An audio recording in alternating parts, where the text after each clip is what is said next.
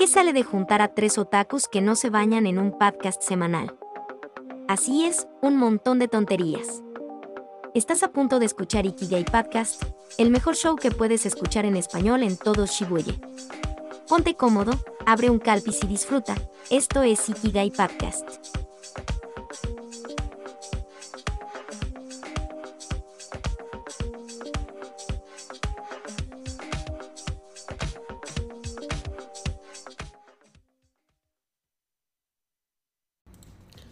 Hey chicos, ¿cómo están? Bienvenidos a un nuevo episodio de Ikigai Podcast, el mejor podcast del universo.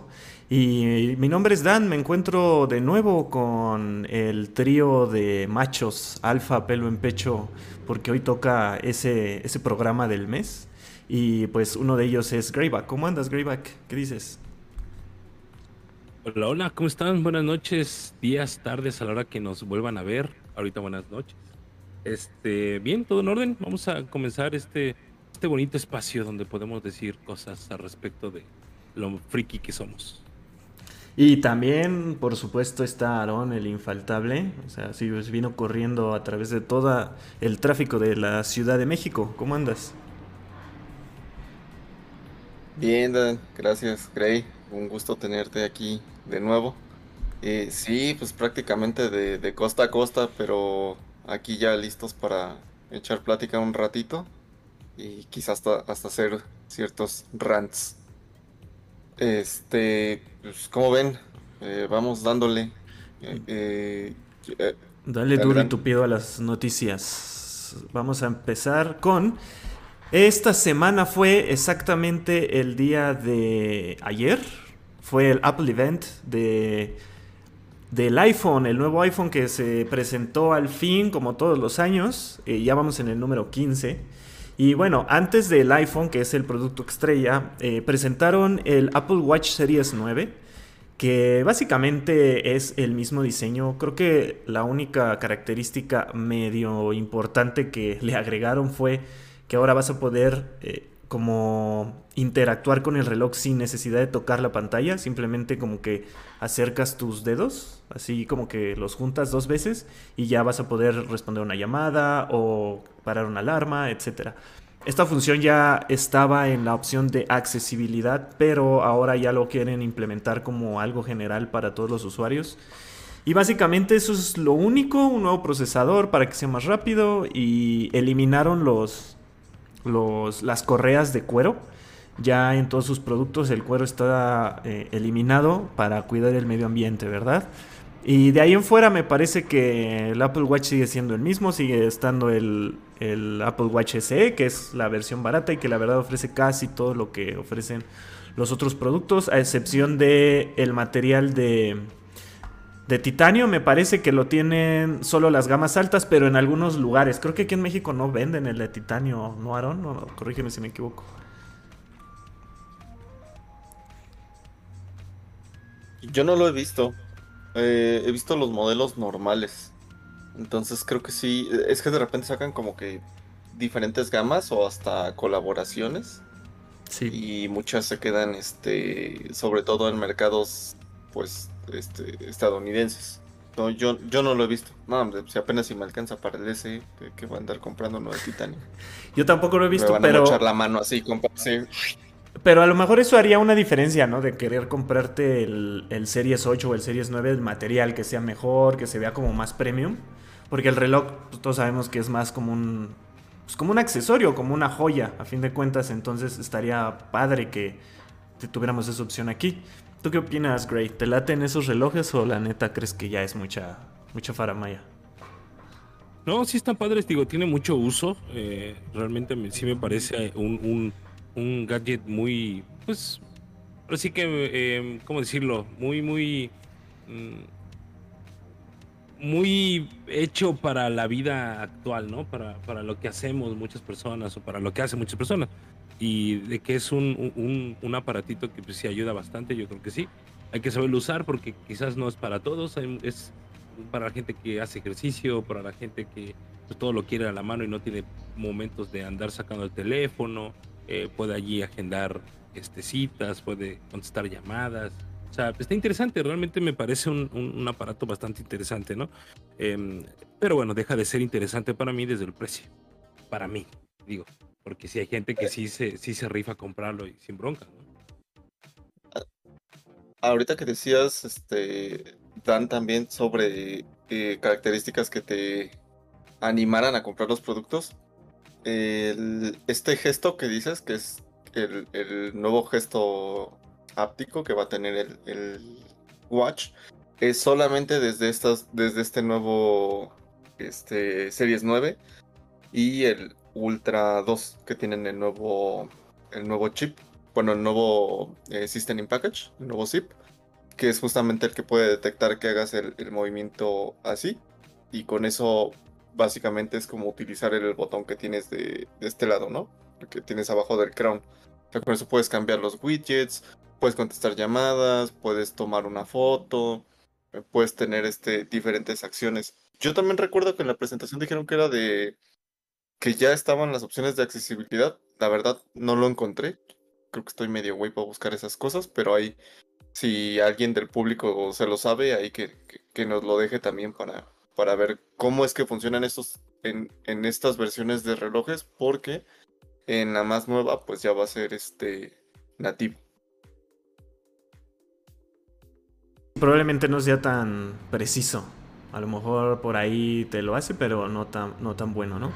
Y bueno, ya después presentaron el iPhone 15 normal con sus dos lentes de cámara. Eh, ya la, versión base ya va a tener solamente la isla dinámica en lugar del notch. Recordemos que el iPhone 14 todavía tenía notch. Y pues el cambio de todos los modelos fue la entrada USB-C al fin. Más que, más que nada obligados, porque no sé si recuerdan que la Unión Europea eh, va a obligar a todos los, a todos los móviles a, normalizarse con esta entrada, a, más tardar creo que en el 2030 o algo así dijeron, no me acuerdo el año, a lo mejor antes. Entonces pues Apple ya se dio al fin con USB-C. USB pero el problema es de que la carga es exactamente la misma y solamente la transferencia de datos es un poquito más rápida que Lightning. Entonces ya van a poder pedirle prestados sus cables a sus amigos con Android. ¿Sí, Aaron? Ahí también eh, vale la pena resaltar que digo, no es como justificar los precios entre el, por ejemplo, el iPhone Pro y el Pro Max. El Pro, el USB-C, está basado en estándar USB 2 y el Pro Max tiene USB 3 el USB 3 tiene algo así como, este, eh, eran como 10 gigas por segundo, una anda así. O sea, es, estúpidamente más rápido que el 2. Entonces supongo que todo esto de que te lo venden como que puedes grabar una película eh, prácticamente con el teléfono, pues obviamente necesitan que tengan el poder de transferencia. También tienen este, ahí la calibración de, de colores, que está certificada por el ACES, que es prácticamente los que este, llevan los estándares de los Oscars. Eh, el sonido Dolby Atmos creo que ya lo tenía. Este, algo que va a pasar con las fotos es que el modo retrato ya va a ser automático y de hecho lo vas a poder agregar al momento de tomar la foto o después de tomar la foto. Y por ahí eh, había otra parte con las cámaras este, traseras que te decía que según te decía que ibas a tener como telefotos, que eran casi casi como tener, me acuerdo que en el Pro Max decía que era como tener siete cámaras, ¿no? Porque te mostraban las diferentes. Sí, diferentes, tipos de cámara. Pero, ahorita, perdón, pero ahorita igual y, si quieres hablamos nada más del iPhone normal, bueno, del base, y ahorita pasamos a los Pro. Sí. Sí, el normal básicamente es pues, como tener un 14 Pro sin la tercera cámara que es la, el telefoto. Y entonces, pues digo, el diseño ya es muy parecido. Eh, tiene la isla dinámica, tiene el procesador de, creo que es de, tiene un nuevo procesador, pero pues no tan chido como los Pro, ¿no? Entonces, creo que es una muy buena opción, si, porque aparte, eh, aquí en México, los iPhones ya van a estar más baratos, no mucho más baratos, pero al menos ya no van a estar más caros, porque se acuerdan que siempre cada año estaban subiendo, ¿no? Por lo del dólar, ahorita ya no, de hecho bajaron un poquito, como dos mil pesos. Entonces, dos mil, tres mil pesos. Entonces, ustedes se pueden comprar un iPhone 15 base o un 15 Plus, que es como la versión del base, pero un poquito más grande y con mejor pila, por si quieren que les dure más. En 20 mil pesos más o menos es el precio de un iPhone base. Yo creo que está bastante bien para hacer un iPhone que la verdad les va a dar todo, a excepción de pues cámaras súper, súper tochas, ¿no? Eh, ya pasando a las versiones más altas, que es el iPhone Pro y el Pro Max, eh, pues tiene el mejor procesador que jamás ha hecho Apple en su vida. Tiene esta onda de la tercera cámara, la, telescópica. Y en el caso del Max tiene eh, hasta 5 plus, 5 cross zoom óptico. Eh, que aún se queda atrás con otros modelos de Android que llegan hasta 20 me parece, pero bueno, creo que es un buen avance porque es óptico y la verdad pues las cámaras de, de iPhone me parece que son bastante competentes, sobre todo para grabar video. En foto creo que si no quieres algo muy exigente son decentes. Sobre todo para retratos, creo que lo hacen muy bien. De hecho, se enfoca mucho en eso, ¿no? Es lo que comentaba Aaron, de que tiene esta onda de diferentes milímetros de acuerdo a qué tipo de foto quieres sacar. Y tienen muchísimas opciones. Ahí los expertos de fotografía sabrán pues, qué, tan, qué tan beneficioso está o no. Yo lo que les puedo hablar en, el aspecto de videos, la, la, verdad es que el iPhone creo que sí es de lo más top en celulares. Sobre todo el Pro Max porque su estabilizador físico es buenísimo y pueden grabar hasta en HDR 4K 60 frames por segundo en ProRes, que es una calidad muy alta. O sea, creo que hasta incluso ponerlos en sus pantallas, muy, muy pocas pantallas van a explotar realmente cómo se ve, cómo lo puede grabar un iPhone. Entonces es, es, es bastante bueno. Y pues creo que en diseño las, las diferencias con el modelo anterior pues es el botón que ya no va a ser un switch como antes tenía para ponerle modo silencio o modo que pues, normal. Ahora va a ser un botón que lo vas a poder configurar para diferentes acciones, silencio, prender la cámara, prender la linterna, etc. Y pues que ahora va a ser de titanio, porque pues, se ve más bonito, se quedan menos manchas y supuestamente es más ligero y dura más, ¿no? Esos son básicamente los cambios. Realmente no hay tantos cambios. Como sabemos, iPhone no cambia demasiado de un año para otro. Si ustedes, creo que si ustedes tienen la versión anterior, no vale la pena que lo cambien. Eh, si tienen una versión de hace tres años más o menos, tal vez sí valga la pena, sobre todo por la batería, ya se les, porque se gasta con el tiempo.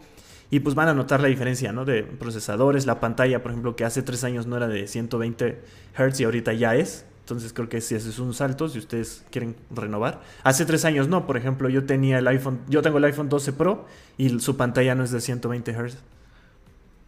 Pues todavía no. Sí, los Pro sí. No, son de 120. Chécale. Ah, ¿Te cae? Checo la info, Pero mientras vamos con nuestro... Con nuestro amigo Greyback que... Tú tienes un iPhone, ¿no? No, tú tienes un Android, ¿no, Grey? No, iPhone. ¿Sí? ¿Qué opinas de...? El iPhone 11. Todavía me quedé en, yo me quedé en el 11. ¿Qué mm, opinas de que cada año salga uno nuevo? ¿Sí te late o no? Es lo mismo, Precisamente es, es, lo que iba a comentar. Eh, pues es que es lo mismo, ¿no? Mm, hay mucho, mm, mucha gente que sí cambia periódicamente su teléfono, ¿no? Sobre todo la gente que, que gusta por, por todo lo que es Apple. Yo, yo veo que hay muchísima gente que sí cambia su teléfono en cuanto sale un nuevo iPhone corre, ¿no? Un nuevo Apple Watch también corre, ¿no? Entonces, está, pues, digo, cada quien, es, su billete, ¿no? Afortunadamente, si tienen el varo, pues lo hacen y ya, ¿no? Em, en cuanto a lo que a mí respecta, yo fíjate que yo le veo muy poca diferencia en el cambio, ¿no? Yo al menos, y se los digo, yo, eh, yo no soy de andar tomando video, ni tomar fotografías, ni mucho de ese, de ese tipo de situaciones, ¿no? Luego me da flojera estar ahí como que jugando como que se vea bien, como que a ver si ya tomé una foto, ahora la voy a arreglar, ¿no? O sea, se me da mucha flojera esa parte, ¿no? Pero digo, final de cuentas, pues cada quien, eh, este, pues eh, ocupa eh, el, pues el tiempo incluso de ir a comprar el teléfono. ¿Cuándo va a estar disponible aquí en México? ¿Se supone que salía a finales del mes de octubre o ya está disponible? El 22 de septiembre. El 22. Ah, bueno, a finales del mes de septiembre. 22 de septiembre para pagar el precio por lo que vale. Pues digo, igual y que, quien lo haga. Pero bueno, está, está chido. Yo, yo he notado diferencia. Em, no, realmente no. Solamente en la duración de la pila. Allí sí. Allí sí alcanzo a notar cierta diferencia. Este, eh, de iPhone a iPhone. Ahí lo, lo puedo, lo puedo este, incluso firmar donde sea. Igual y eso es lo que me llama la atención, ¿no? Que eh, el tiempo de vida de la pila sí se alarga. Y yo, por ejemplo, ahorita que tengo el 11, mm, ya ven que hay un medidor, aparte del medidor en porcentaje, hay un medidor de pila, de vida de la pila, ¿no? De la batería, que te dice que ya está cargando, por ejemplo, a pesar de que te dice que el 100%, te menciona ahí que está cargando al 80, ¿no? Ya, ya solamente era, antes era el 100 y ahora es el 80, ¿no? Entonces eso, eso está padre, pero te digo, yo la única diferencia que noto de acuerdo al uso que yo le doy es la batería. Ahí sí mis respetos. Sí, tal cual. Y es, es lo que comentaba también de que a veces uno lo cambia más que nada por eso, ¿no? Porque la batería hace... En tres años tú ya tienes menos del 80% de vida de tu batería. Pone 80, más o menos. Entonces, pues sí, sí se nota esa diferencia. Y si te cambias a una versión max, que es la que tiene mejor capacidad de amperaje, entonces si notas la diferencia. De ahí en fuera estoy de acuerdo, completamente de acuerdo contigo en que no, si no usas realmente las características de las cámaras, que es como que lo más pro que tienen, pues no, no vale la pena tanto el cambio. Sí, Aaron, ¿ya, ¿ya le checaste? Sí, para los pros sí son 120 Hz, Milik. Gracias por la información. No, te iba a decir, fíjate, yo creo que si tienes un iPhone por lo menos un 13. Vale mucho la pena, obviamente si tienes el dinero para darte ese tipo de lujos. ¿Por qué? Porque, bueno, antes quería decir, el problema de la pila, pueden ahorrárselo si compran el Apple Care. Los cubre por un par de añitos y les hacen cambio de pila en cuanto ya es menor del 70%. Y va ya va incluido en el costo del Apple Care. Entonces no, y creo que les dan este, reparaciones de pantalla, creo que una por año. Entonces, creo que es una buena opción si es que planeas tener un modelo y no estarlo cambiando año con año. Eh, sobre motivos para agarrar un, iPhone ya Pro Max, pues bueno, está este nuevo Action Button, que prácticamente es donde eh, estaba el switch de silencio. Pero vamos a ser sinceros, creo que ya en esta época ya todo el mundo trae el teléfono en silencio. Son tantas las notificaciones que nos llegan que de plano no queremos que esté cada 30 segundos sonando, ¿no? De, de X, de Facebook, de Instagram, de, correos, de lo que sea. Entonces creo que es un buen movimiento haber puesto el Action Button. Solamente creo que no está tan personalizable como hubiera querido. O sea, ya hay unas cosas en específico que puedes hacer notas de voz, que lo puedes dejar en silencio, que puedes este, abrir, bueno, tomar una foto. Lo más interesante es que lo puedes ligar a un shortcut. Este, ya ven que hay una herramienta que casi nadie utiliza en Apple, que son los shortcuts, con los que puedes hacer eh, una especie de pseudo programación para hacer una acción. Esa puede estar este, interesante. Obviamente, pues podrías prender tu lamparita. Pues yo creo que lo de la cámara y lo de la lamparita, pues ya lo tienes en el menú siempre. Entonces, como que puedes ponerle algo más interesante.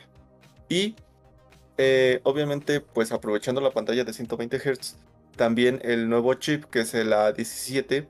Eh, por primera vez Apple está consiguiendo correr juegos de manera nativa al nivel de Resident Evil Village, Resident Evil 4, eh, Assassin's Creed Mirage y de hecho también ya fue este anunciado Death Stranding.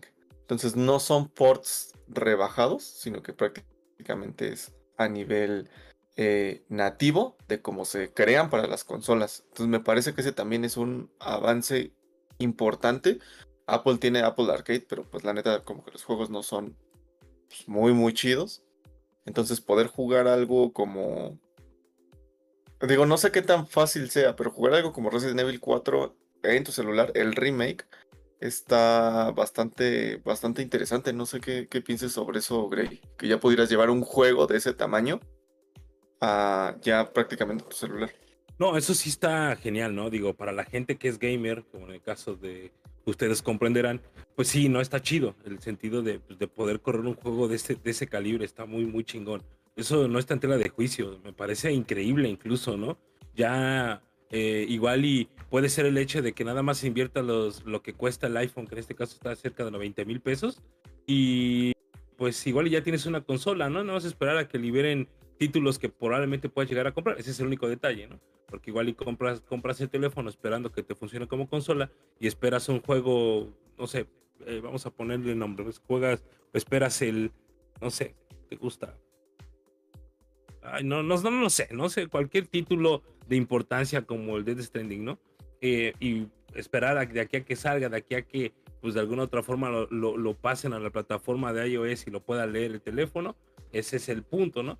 Pero de que corra un, juego como ese, pues es de sorprenderse si dices, ah, chinga, está, interesante, ¿eh? no, no está nada mal. Sí, sí que bueno que lo mencionas. Por ahí enseñaron trailers de. Bueno, salió el. Un cuatito de Capcom diciendo que ya van a poder jugar ahí Resident Evil Village y el remake del 4 creo que no somos conscientes del poder de procesamiento que tienen los celulares hoy en día. Creo que no se explotan realmente. Entonces, creo que por aquí hay que ver qué tanto les pega. Creo que es más una cosa de mercado más que capacidad. El mercado no está acostumbrado a jugar en, el celular de esa manera. También hay que ver si es sostenible eh, para horas largas de juego, ¿no? Como lo haces en una consola, probablemente no por la, el aspecto de, del calor y todo eso y la energía. Pues, pues, según el dato, el dato es que en video aguanta hasta 26 horas, ¿no? Continuas el, el iPhone. sí, quién pero sabe, como dices tú, pero el, proceso y todo eso. Sí, en, en un juego se, se, calentaría mucho más. Yo creo que ese es realmente el problema de los dispositivos móviles, más que el, el, el poder gráfico es la energía, o sea, no tienen forma de sacar la energía como si tiene una consola. En el momento en que ellos puedan hacer que la energía se pueda dispersar mejor, pues ya, chao consolas, ¿no? O sea, pues ya vas a tener una consola de este tamaño, está demasiado increíble. Pero a ver qué tal, a ver qué tal salen estos jueguitos. Y pues eso fue el iPhone 15 Pro. Ahí cuéntenos en los comentarios si lo van a comprar, si no si es mucho dinero. Miren, seamos honestos, cuesta lo mismo que un Android de gama alta. Eso de que el, iPhone es carísimo y eso ya es puro mito porque te cuesta lo mismo o hasta más. Yo creo que un Fold sale más caro hoy en día que un iPhone Pro Max. O sea, creo que realmente... no, pues sí. Bueno, pero a lo mejor es como que el, otro lado, ¿no? El, el, iPhone más cotizado, por decirlo así, más lujoso, ese son los Fold o los Galaxy S30000. Esos son los buenos de ese lado. Y pues esos han de estar más o menos al mismo precio. No, no me parece que haya diferencia realmente. Entonces, pues ahora sí que es más bien cosa de gustos. Pero si quieren, vamos a la siguiente nota. Vámonos con la siguiente nota. Ah, pues mira nomás. A ver, ya liberaron la lista de juegos de PlayStation Plus. Entonces, este, ¿cómo ves qué hay de interesante Dan ahí en, juegos de PlayStation Plus que nos va a tocar ahora? Así es. Anunciaron que el 19 de septiembre van a lanzar los siguientes juegos para los que tengan suscripción a PlayStation Plus, dependiendo del tier que estén pagando. Y bueno, de lo más destacado es Nier Replicant, que es eh, esta precuela de Nier Automata que salió hace dos años más o menos. La verdad, pues le fue bien al juego. Recordemos que este juego había salido de antes para Play 3, que le fue más o menos. De hecho, fue medio ignorado y hasta criticado. Y después que salió el Automata para Play 4 y se hizo mega famoso, pues hicieron como este remaster, remake para Play 4 ah, de nuevo. Y pues le está leyendo muy bien porque ya tiene una base de seguidores. Entonces pues ya lo van a poder jugar en, eh, si pagan su PlayStation Plus Extra. También va a estar eh, Civilizations 6, que es este juego tipo Age of Empires, donde que básicamente tienes que construir tu civilización dependiendo la cultura que quieres escoger, egipcios, griegos, romanos, etcétera, etcétera. ¿no? Ahí echen un ojo. Y otra cosa interesante es que nos van a dar varios Star Oceans, este RPG de Square Enix que es espacial, o sea, es una mezcla como de ópera espacial con RPG y fantasía y monas chinas. Entonces, va, el último que salió va a estar disponible en, en PlayStation Plus y también otro, un par de remakes por ahí que también salieron para PSP y para Play 4, entonces ahí lo van a poder checar también. Eh, otros indies, por ahí va a estar Planet Coaster también. Eh, hay uno que se llama Cloudpunk, que está interesante, es un juego así medio indie con cyberpunk, este, inteligencia artificial y cosas así. Tales Nord, que es un juego de detectives eh, furros, porque son zorritos y lobos y cosas así, que andan ahí investigando un crimen en, en, un, en una ciudad ficticia, ¿no? De animales y se ve bastante interesante, es pixel art, pero se ve chido si, si les gusta esa onda como de investigación noir. Está ese, se llama Tales Noir, ese juego. Y pues todos estos, entre otros, ¿no? Va a haber más de 20 juegos nuevos en, en PlayStation Plus. Entonces, pues ahí chequenlo para los que dicen que no, que no dan nuevos juegos y que Game Pass y no sé qué. Entonces, la verdad, Play tiene muy buenos juegos. O sea, a lo mejor no da tantos juegos día uno, pero si tienes la suscripción, la verdad nunca te vas a quedar sin nada nuevo que jugar. Y pues ya, esa, esa sería más o menos el resumen de, lo, de los nuevos juegos. Está interesante lo de Nier. Que bueno, Nier, como dice, salió en Play 3 y también salió en Xbox. De hecho, la polémica del juego, aparte de que era un juego bastante mediano, era que tenía las dos versiones, la Replicant y la Gestalt. Entonces, la Replicant era la versión para PlayStation, donde los personajes eran así súper andróginos, así ya sabes, tipo Final Fantasy, toda esa onda. Y la versión Gestalt para Xbox, tu personaje era súper mamado, así como si fuera de Gears of War. Entonces, como que cambiaban el diseño de tu skin dependiendo de si jugabas en PlayStation o en Xbox. Eso fue como lo más, este, destacado del juego en su momento. Ya después pues la licencia la agarró Platinum y pues ya sabemos todo lo que es Nier Automata. Y eh, de los Star Oceans pues es un, es un RPG bueno. Son, son buenos, típico RPG japonés. Me sorprende que ya hubieran sacado el más nuevo. No tiene mucho que salió. Pero pues es buena oportunidad para hacerse de, de, de ese tipo de videojuegos. No sé, no sé si tengan ganas de entrarle a esos o de plano no? ¿Tú, tú Grey, alguno que te haya llamado la atención? Yo, soy, yo sí soy muy de RPGs de ese estilo, ¿eh? Muy probablemente estaría interesante mm. buscar eh, este, entrarle a ese mundo. Pero bueno, Civilization este, también me gusta, está padre. Esta parte de recordar mi adolescencia cuando jugaba Age of Empire. Entonces, digo, no está mal, ¿eh? No está nada mal el catálogo. Este de... Em, ¿Cuál fue este? El de... que dijiste? El de los zorritos, el de los furros este, ¿no? también se ve interesante, ¿no? Está medio cajeta este, ese, ese concepto de, de, poner a investigar animalitos, ¿no? O ese tipo. Está medio cajeta, pero suena interesante. Y el de 30 Sentinels, ¿no? También en su momento como que fue medio elogiado por su apartado gráfico. Entonces, pues también hay, hay juegos para echarle el ojo. Entonces, probablemente ahí estemos dando eh, algunas recomendaciones o reviews sobre, sobre estos juegos. Bueno, pues vámonos a la, a la siguiente nota. Que. A ver, voy a empezar por hacer esta pregunta. ¿Ustedes en su momento vieron el anime de Madoka Mágica? ¿Alguno lo vio? ¿Tú, Grey, no? Yo no. Madoka Mágica. Madoka Mágica. Tiene otro nombre, ¿no? En, Puela, Madoka Mágica, que son estas como este, chicas mágicas, pero que pelean contra brujas. Ah, no, sé si lo, no. recuerdan. no, no, no, no. Muchos, muchos lo tienen eh, ultravalorado, ¿no? Ese, anime. Dicen que es buenísimo. Yo nunca lo he visto, la verdad. Ah, ya sé cuál es, ya sé cuál es. Digo, ya lo ubiqué, pero nunca lo, nunca lo vi. Ya, ubiqué cuál es. De hecho, acabo de buscar imágenes y sí, ya sé quién es, ya sé cuál es, pero nunca lo vi. De hecho, se volvió pues prácticamente de nicho. Porque sí es, es como dices, Dan, es, es muy este, querido por, por una buena parte del, del fandom, otaku. Y bueno, yo en su momento lo vi en Netflix, no sé si ahorita todavía está disponible en Netflix, pero es, es muy bueno. Básicamente trata de este, unas chicas que hacen eh, contratos con un ente llamado QB, eh, con el con el que pueden obtener poderes para luchar contra las brujas. El problema viene que para proteger el alma de estas chicas se les encierra en, en una especie de huevito. Y cada vez que luchan y matan a una bruja, estos se van contaminando. Entonces el qubit, su función es volver a purificar el alma de las chicas para que no se terminen convirtiendo en una bruja. Y bueno, eh, la trama es buena. Ya no voy a decir más, porque la verdad es que lo, chido es que vayan viendo a través de los capítulos cómo va evolucionando la trama. Y los diseños son muy buenos. Los diseños de las brujas son súper abstractos, están súper interesantes.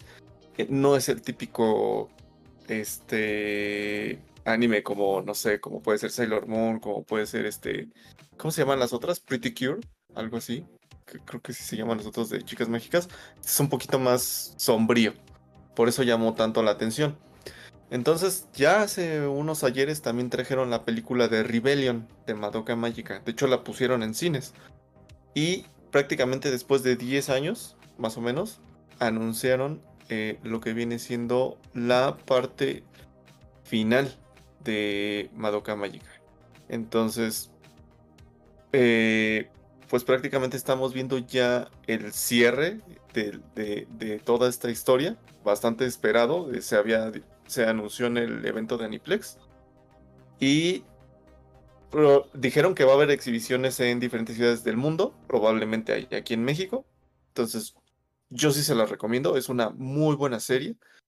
Y este, para que estén listos para cuando se pueda exhibir, porque eso sí podría apostar que va a haber funciones en México. Y si no la han visto, sí se están perdiendo de un, de un anime eh, muy tirado hacia lo que es, eh, no sé, Evangelion, Ghost in the Shell, a ese nivel. Tal vez no tan profundo en esas cosas, pero sí en, en, en cuanto al nicho que formó de fandom. Y la música es de Yuki Kayura, nomás. Como dato adicional. La maestra Yuki Kayura.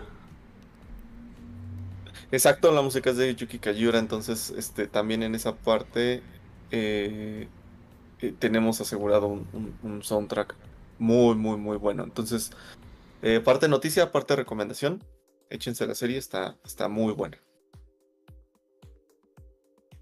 Va, va, va. Va, que va. Entonces, vámonos a la siguiente noticia. Y es que esta sí es noticia porque por fin por fin, por fin, por fin.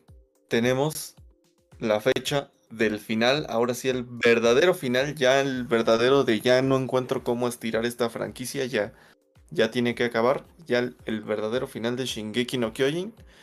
Ya tiene fecha. Ya van a ser. Ya ven que ahora le llaman. ¿Cómo era? The Final Chapters. Va a ser ya.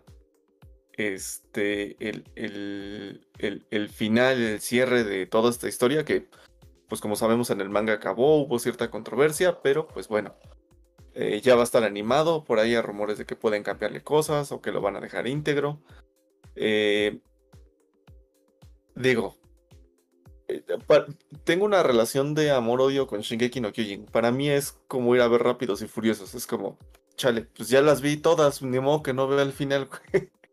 es como, ya no, ya, ya me da hueva, verdad, ya sé de qué va, pero pues pues ya las vi todas, ¿cómo no voy a ver el final?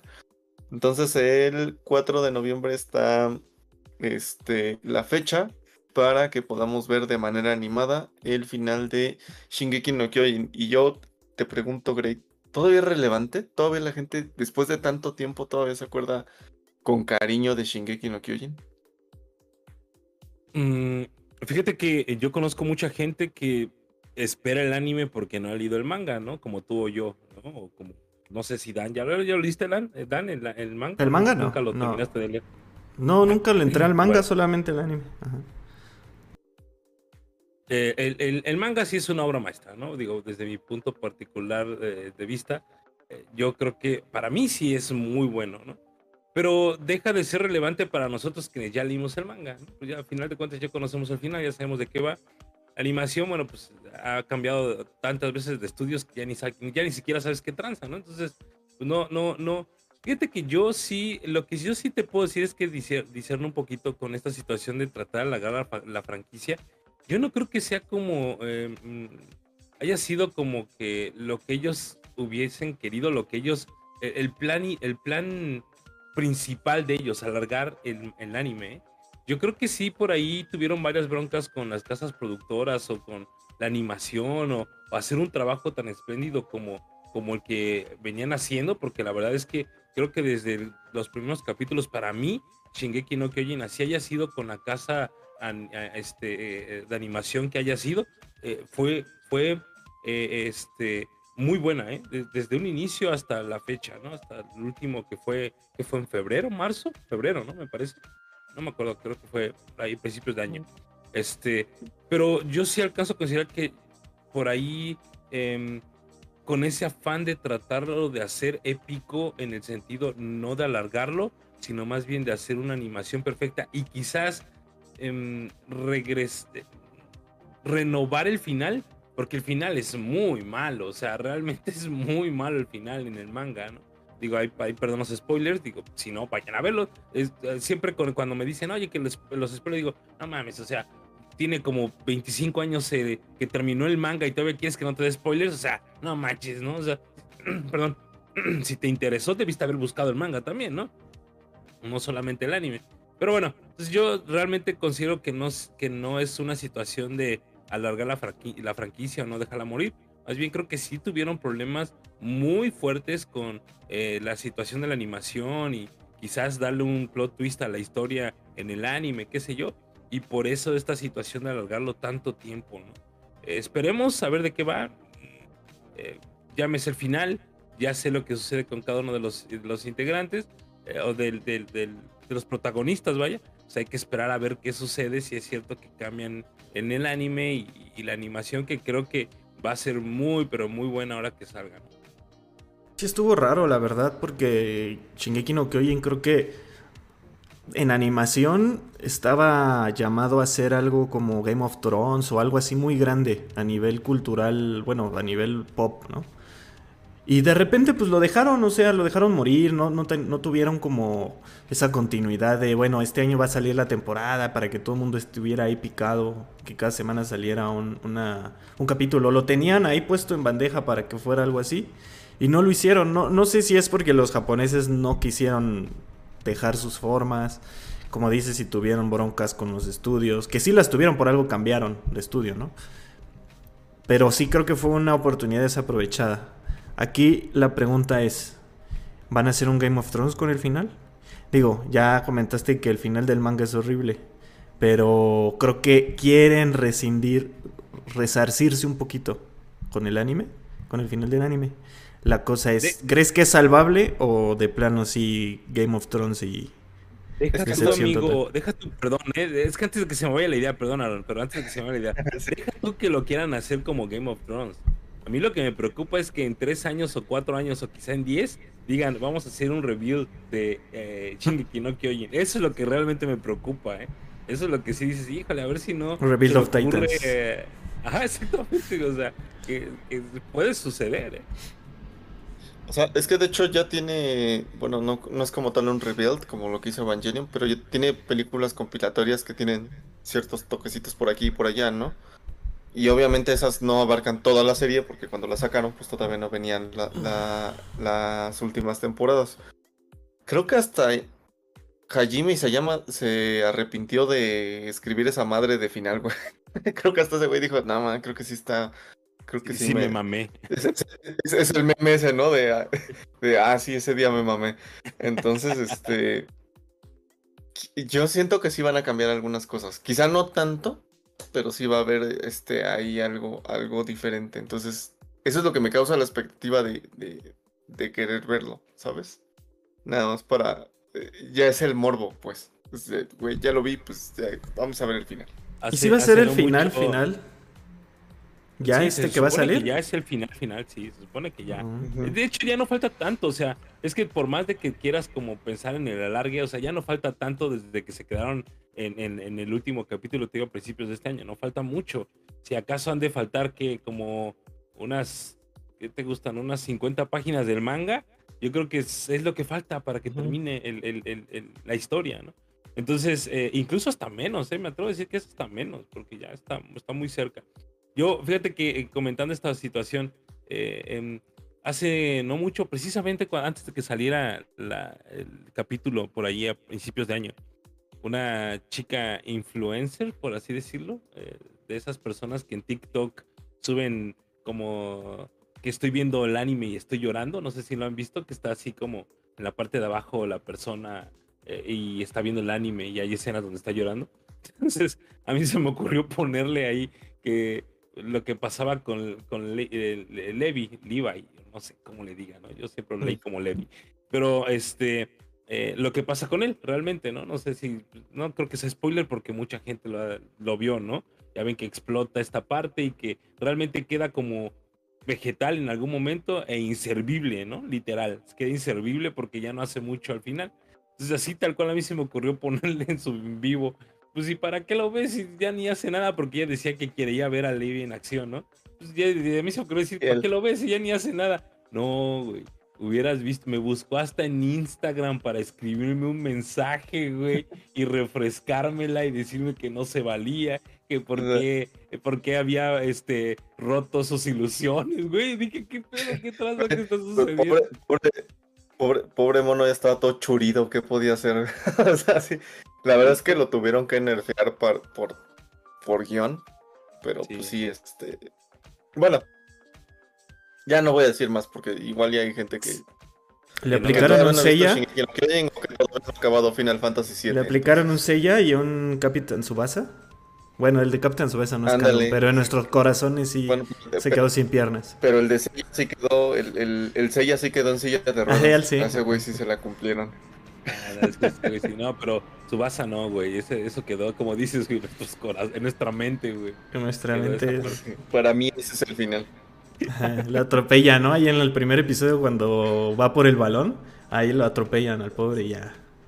Ah, va a salir, bueno, y eso no lo agregaron ahí a las noticias, pero va a salir la segunda parte del último, del último anime, que la última animación, reanimación, no sé cómo decirlo, pero ya ven que hubo una parte de Capitán Subasa que volvieron a rehacer hace como cuatro años, ¿no? Este, cuatro o tres años, creo. Bueno, ahorita ya anunciaron la segunda parte de esta situación, ¿no? El, Young mm. Jout, creo que se llama. La parte donde Japón eh, infantil juega contra Europa, ¿no? Que juega contra Alemania, contra ah. Francia y ese tipo de... A mí me la refrescaron por cuando salió ese video por poner, ¿y eso en qué le afecta a Blue Lock? Nada más fui a tirar hate. Ah, no, pero bueno, yo creo que hay que esperar, digo, regresando al tema de Shingeki no Kyojin, hay que esperar a ver qué, qué, nos pueden entregar al 4 de noviembre, me parece que sale, sí, 4 de noviembre. Este, mm, yo al menos, soy honesto, digo, Dan me conoce, sabe que yo defendí muchas veces Shingeki no Kyojin, Isaac, que también un hermano mío bien emocionado. Yo me acuerdo que por ahí del 2014, ay, güey, terminó la primera temporada, güey, ¿cuándo va a salir la segunda temporada? Ya quiero que salga. Y me reclamaba, digo, güey, yo no tengo la culpa de que estos cabrones no saquen la segunda temporada, yo qué, ¿no? Pero sí, o sea, realmente eh, espero que, que, que haya algo interesante, un cierre interesante porque realmente sí lo vale. A mí la historia, por ejemplo, donde todo se trató de política, a mí me hipermamó esa parte, se los juro, ¿eh? Esa situación del golpe de Estado que en el anime fue muy, fue muy eh, tedioso quizás o muy, muy aburrido. A mí leerlo en el manga y verlo en el anime, a mí me, me encantó esa parte del golpe de Estado, de la situación política, dentro de la isla. O sea, realmente ahí sí estuve, dije, no, esta cosa está en otro, en otro concepto, ¿no? Para mí, históricamente hablando, en historia hablando, ¿no? Y el giro de la historia también, ¿no? Creo que estuvo bueno. Sí, además, exacto. Pero sí, lo que, es que lo que te digo, o sea, creo que sí dejaron morir, dejaron que se derrumbara la mina. O sea, no, no supieron. Pero es que algo pasó, porque ya entrados en ese punto del manga, este güey ya estaba dibujando como Masami Kurumada. dibujaba horrible, ya no distinguías qué personaje era cuál. Tiene razón, ¿eh? mucha política, es cierto, pero ya dibujaba horrible. O sea, hubo un bajón de calidad muy, muy, muy grande en eso. No sé exactamente la razón de por qué. Pero creo, que el vato de alguna manera. el vato pasó por una situación como de depresión, güey. Ya sabes, ¿no? Como de esos mangakas todos exitosos, así como, como este Akira Toriyama, como Hayao Miyazaki, que también pasaron por un momento muy, muy este, oscuro en sus vidas para volver a resurgir de las cenizas. Ajá, ándale. Exacto, sí. Y este, y, y realmente eh, creo que por ahí le sucedió algo a él, que bajó mucho como su calidad e incluso como creo que pausó también un tiempo el manga antes de sacar el final de la historia. Entonces, digo, igual estoy inventando esta parte o lo leí mal o lo interpreté mal, pero me parece que algo así sucedió con este cuate. Sí, podría ser. Es que también ya cuando se alargan mucho las series, pues ya ven que a los mangakas pues, no son precisamente las personas más sanas. Lo que sí no ha dejado de dar dinero es Pokémon, porque salió una noticia esta semana de Pokémon, ¿no, Gray? Así es, amigos, el DLC de eh, Pokémon Escarlata y Pokémon Púrpura, esta última entrega de este Game Freak y Pokémon, eh, donde, bueno, pues estamos en la, ¿cómo se llama? Zona Paldea, me parece, ¿no? Eh, este, pues ahora sí atrapando Pokémones de la última generación eh, allí haciendo por la historia y lo mismo, ¿no? De siempre, eh, yendo a gimnasios, eh, atrapando Pokémon, entrenándolos, etcétera. La misma mecánica que funciona conmigo con una persona de 37 años desde hace 20 o más, ¿no? No sé cuántos años tiene esta, creo que más de 25 años tiene. Este, perdón. Pues sí, anunciaron hace, ya lo habían venido anunciando, ya tenían por ahí creo que cerca de medio año anunciando un DLC de Pokémon y bueno, pues sí, realmente ya salió a la venta precisamente el día de hoy, eh, a las 00 horas aquí en Latinoamérica salió a la venta. Y bueno, pues ya está disponible para que lo puedan descargar a aquellas personas que les gusta esta parte de, de, comprar DLCs. Creo que lo empezaron a hacer, si no me equivoco, porque en Pokémon Arceus no lo hicieron. Pero hace como tres, tres generaciones creo que empezaron a, a regalar DLCs. Bueno, no a regalar, sino a vender DLCs de sus historias.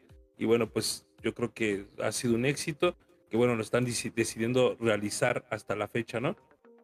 Sí, rapidito, para platicarles acerca de la historia, la nueva historia o la historia del DLC. La academia, porque se supone que el protagonista estudia en una academia Pokémon, eh, nos lleva de excursión a Villa Versui, en la comarca de Noroteo. Es un implacable pueblo lleno de una historia ubicada a los pies de varias montañas imponentes. Una vez allí, investigaremos los misterios de sus leyendas locales, lo cual nos llevará a conocer nuevos amigos y a conocer nuevos misterios Pokémon. bueno, pues ahí está. Eh, realmente, pues hay algunas situaciones, hay nuevos Pokémon. Hay uno, dos, tres, cuatro Pokémon. Y además va a traer 230 Pokémon clásicos, ¿no? Este, eh, de hecho, antes de empezar aquí tras bambalinas, les comentaba que se me hacía una reverenda grosería el hecho de que ahora sí que Eromatsu Greninja, para la gente que lo ha visto en, Latam o en inglés o qué sé yo, Greninja va a estar disponible, ¿no? El mejor Pokémon de toda la historia, le pesa a quien le pese. El mejor Pokémon de toda la historia eh, lo meten eh, como DLC en el último juego de Pokémon. Se me hace una tremenda grosería. Dice que hubo por ahí eh, una situación donde lo podías adquirir dentro del juego, pero por un periodo de, de tiempo muy corto, creo que fueron como cuatro días en estas excursiones eh, digo, para las personas que han jugado Pokémon, espero que estén entendiendo lo que estoy diciendo, porque estoy seguro que Dani ha de estar como que, ah, chinga, ¿y eso qué es? No? Pero en las terrescursiones, eh, creo que podías conseguir a Keromatsu. No, ya Greninja, ni siquiera lo criabas, porque ya podías obtener un huevo por medio de un Greninja, ¿no? De un Keromatsu. Froki, pues Froki creo que es en, en inglés. Eh, ah, este, y bueno, este Pokémon de la sex, sexta, séptima sexta generación, creo es el que estoy mencionando. No me acuerdo, creo que sí es de la sexta generación, no me acuerdo bien. Este, pero bueno, entonces, pues no sé, muchachones, ¿cómo ven? ¿Ustedes lo jugarían? ¿Les llama la atención? Es que yo sé que a Dani ya no le llama la atención Pokémon, pero yo me acuerdo como de niño le te mamaba jugar Pokémon rojo, Pokémon esmeralda, Pokémon, todos esos. Los tenía y no me dejaba jugarlo porque si no le quitaba su avance cuando llegaba a su casa o algo así. Pero ustedes cómo ven esta parte de, que Pokémon siga con esta misma mecánica, de que ahora ya incluya DLCs, de que incluya Pokémon nuevos, de que haga a la gente gastar todavía más de lo que gastamos comprando el videojuego y, comprando Nintendo Switch ataco y destaco, Joy-Cons, porque se nos desgracian jugando otros juegos. No sé, ¿cómo ven ustedes? Pues fíjate eh. que a mí, me, a mí me gusta Pokémon, pero la neta yo me quedo con las versiones más más viejitas. O sea, he, tratado de jugar este Pokémon, pero las primeras. O a lo mucho hasta Black and White. Ya como que a las nuevas ya no le entré tanto. Ya, ya, ya estoy muy viejo para, para estar ahí este, tratando de juntar tantos Pokémon. Quería jugar el de Arceus. El, ¿Cuál es el? Es una pollaza, este, Bueno, cuando están en el pasado, que la región todavía es como en feudos y cosas así. Y soy, ajá. Tengo ganas de jugar ese. Pero bueno, para eso tendría que conseguir Nintendo Switch.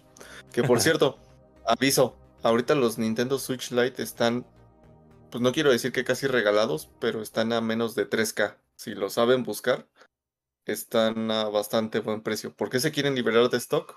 No lo sé. Ahí hay rumores. Deja tú, la edición de Zelda está en 5 mil pesos. Está súper barato el Switch ahorita. En sí, está muy barato. Pues es que, como dice Arn, hay un rumor ahí que está corriendo ya muy fuerte y pisando muy, muy fuerte esta parte. No sé si ya lo han hablado anteriormente ustedes, pero ya está, ya está que pisando los talones por ahí la, segunda generación de Nintendo Switch. Entonces yo creo que por eso están tratando de liberar stock. Yo incluso ya leí influencers diciendo que ya lo probaron, o sea que ya lo tienen, o sea que sí ya está a la vuelta de la esquina. Se me haría bien raro eso. Vi a uno en específico, el que se llama Analista de Bits. Que pues es un mm, influencer confiable, o sea, se me hizo muy raro lo que leí, no sé si era broma o algo, pero sí él decía, pues ya probé el Switch 2. Y yo como, ah, cabrón. Y aparte porque, pues, que lo diga, ¿no? Entonces, no sé, yo creo que sí, ya es inminente. También por eso, pues, de lo que decíamos Aarón y yo en el capítulo anterior, que, pues, lo pensamos de comprarlo, porque sí está muy barato, pero, pues, si, imagínate que digan, ya en Navidad, pues, no, pues, ya mejor te esperas. Se supone que los rumor, el rumor así completo saldría para agosto del próximo año, según esto, el, el Nintendo Switch 2, ¿no? Eh, así como especificaciones, pues se me hace muchísimo el hecho de que avancen con, con, que los gráficos sean tales y esto se me hace una tontería si de por sí no han dicho nada, ¿no? Y así como que ya decir hasta especificaciones de, la consola, pues se me hace increíble, ¿no? Eh, increíble en el sentido de que no creo literal que, que, sea tan poderoso como una Nintendo, como una PlayStation 5, ¿no? Porque literal así decía que los gráficos se igualaban a un PlayStation 5, entonces chinga. No mames, qué pedo. Pues que siempre, siempre dicen de Nintendo eso, ¿no? Que, que ahora sí va a estar a la altura de las otras consolas. Y la verdad es que no. Lo que dicen es que corre una versión de Unreal Engine 5. Eh, lo cual, puede, lo cual podría tener sentido porque eso haría que los juegos de terceros sigan llegando a la consola. Como digo, llegó The Witcher, llegó, llegaron los Resident Evil, llegaron muchas cosas así, ¿no? Entonces podría hacer sentido, pero de eso a que se vea como un PlayStation 5 o un Xbox este, Series X, la verdad sí, lo, lo, dudo mucho y ojalá lo único bueno es que pudiera tener retrocompatibilidad con los juegos de Switch. Porque al parecer todo el sistema de Joy-Cons y eso, pues no lo, no, no, no lo van a tocar. Entonces, no vería por qué no. Y, dejar que Nintendo privara a Nintendo de que nos venda por sexta ocasión Mario 64, como crees? No, yo, yo creo que sí va a ser retrocompatible. Con Nintendo 64. Ajá, sí, una nueva store o algo así. No, pero ves que sacaron las versiones de de Switch de 64, no, del Sunshine y del Galaxy, o sea, en cartuchito. sí. Entonces, pues si no es, si no es retrocompatible, le va a dar en la torre a todos esos que compraron eso otra vez. No, según esto, te digo, las especificaciones que yo leí es que iba a haber retrocompatibilidad. Yo también creo que sí, yo también creo que sí. Porque pues creo que Nintendo ya tiene muy bien claro el camino. Y creo que sí va a ser retrocompatible. No creo que vaya a ser tan poderoso porque no creo que quieran que se dispare el precio. Entonces, me parece que va a ser un, intento de Play hasta precio había, Dan, ya. Por ahí ya rondaba el precio que en México iba a estar en 19 mil pesos la... Eh, Cabrón, no, es imposible. ¿En el extra o dónde, güey? Según, según, por eso le digo que a mí se me, a, partir de ahí y algunas especificaciones que leí, ya se me hizo demasiado. Dije, no mames, pues ni un PlayStation 5, ¿no? O sea, ¿qué me va a traer también esta cosa? Cuando recién salió el PlayStation 5 no costaba eso, sí, una cosa así, ¿no? no, no, 15 pesos.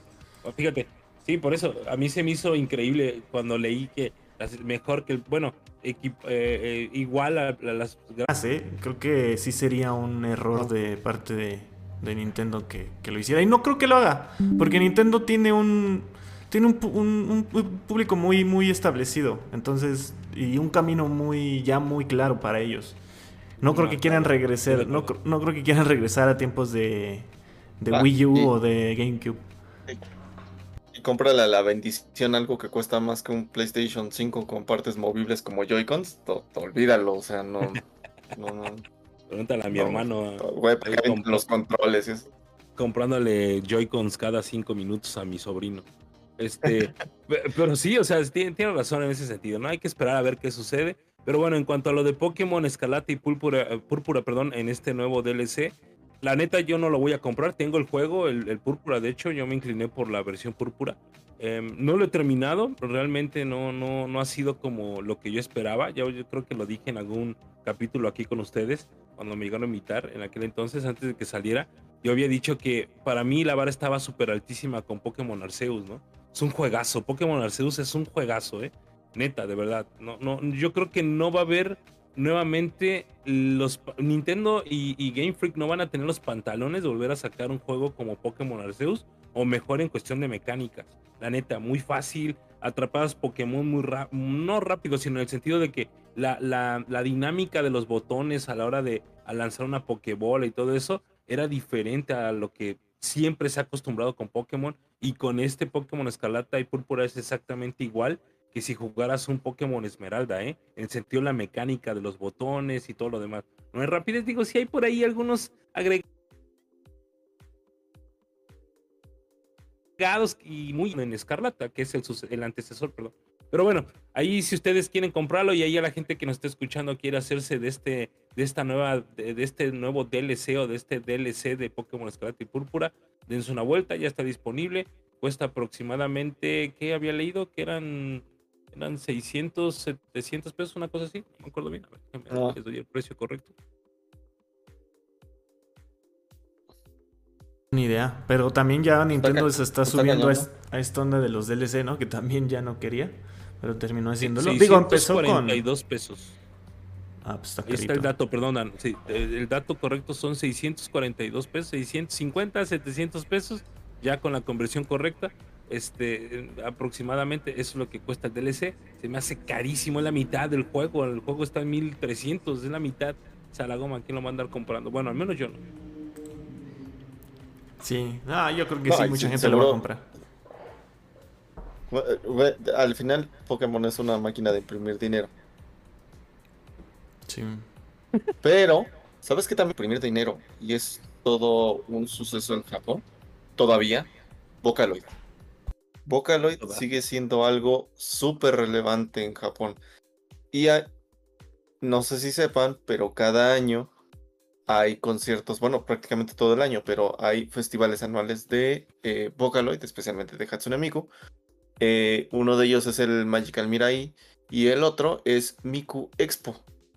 Pues resulta que Miku Expo va a tener una gira por Norteamérica. Y al contrario de muchos japoneses, Hatsune Miku, Krypton y Sega tienen contemplado a México como Norteamérica. Entonces, en mayo del siguiente año va a haber Miku Expo en México, en Ciudad de México, en el Pepsi Center y va a ser eh, traído por Crunchyroll. Mañana comienza la preventa, mañana 14 comienza la preventa para aquellos que tengan cuentas premium de, de Crunchyroll.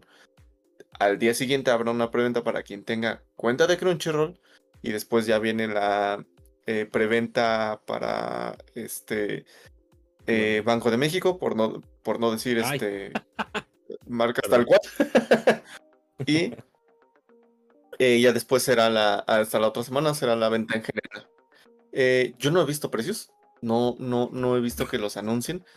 Pero si esto va a ser organizado como en Japón, los pases VIP traen este, bolsa, camisas, pines, eh, toallitas de estas que se ponen así para hacerles tu, tu, tu, este de luz, tu coso de luz que cambia cada vez que empieza una canción. Va a estar duro el madrazo. Basta, si quieres el, el, boleto chido, yo sí ando pensando que va a estar en unos 4K. quién sabe cómo van a estar los más, este, los más baratos, pero eh, bueno, pues es un evento que no viene tan seguido. Creo que Hatsune Miku solo ha venido dos veces, me parece, una en Ciudad de México y otra en Monterrey. Y son eventos pues con mucha tecnología, prácticamente tienes a los músicos atrás y tienes la mega pantalla con la que proyectan los hologramas para que se vean los, los avatares en, una especie de 3D. Entonces, no sé qué piensen. ¿A, ti, Dan, te gusta Vocaloid? ¿O lo sigues más o menos? ¿Te aventarías a ir a un concierto? Sí, creo que el concierto vale mucho la pena. Es un concepto muy interesante. Creo que eh, Digo, si Gorilas fue algo innovador en su momento, Vocaloid lo convirtió en, en el evento de hologramas más grande del mundo, ¿no? Y como dices, tiene las bandas atrás y tú puedes ver a, a los personajes estos de Vocaloid eh, encima en holograma que se ven impresionantes. O sea, creo que sí es un creo que sí es un espectáculo que vale la pena ver porque se ve muy, se ve muy padre, la verdad. Y, como saben, bueno, no sé si han visto, todos aquí lo hemos visto, pero la gente que nos escucha conciertos de Japón Idol, la verdad, son ambientazos.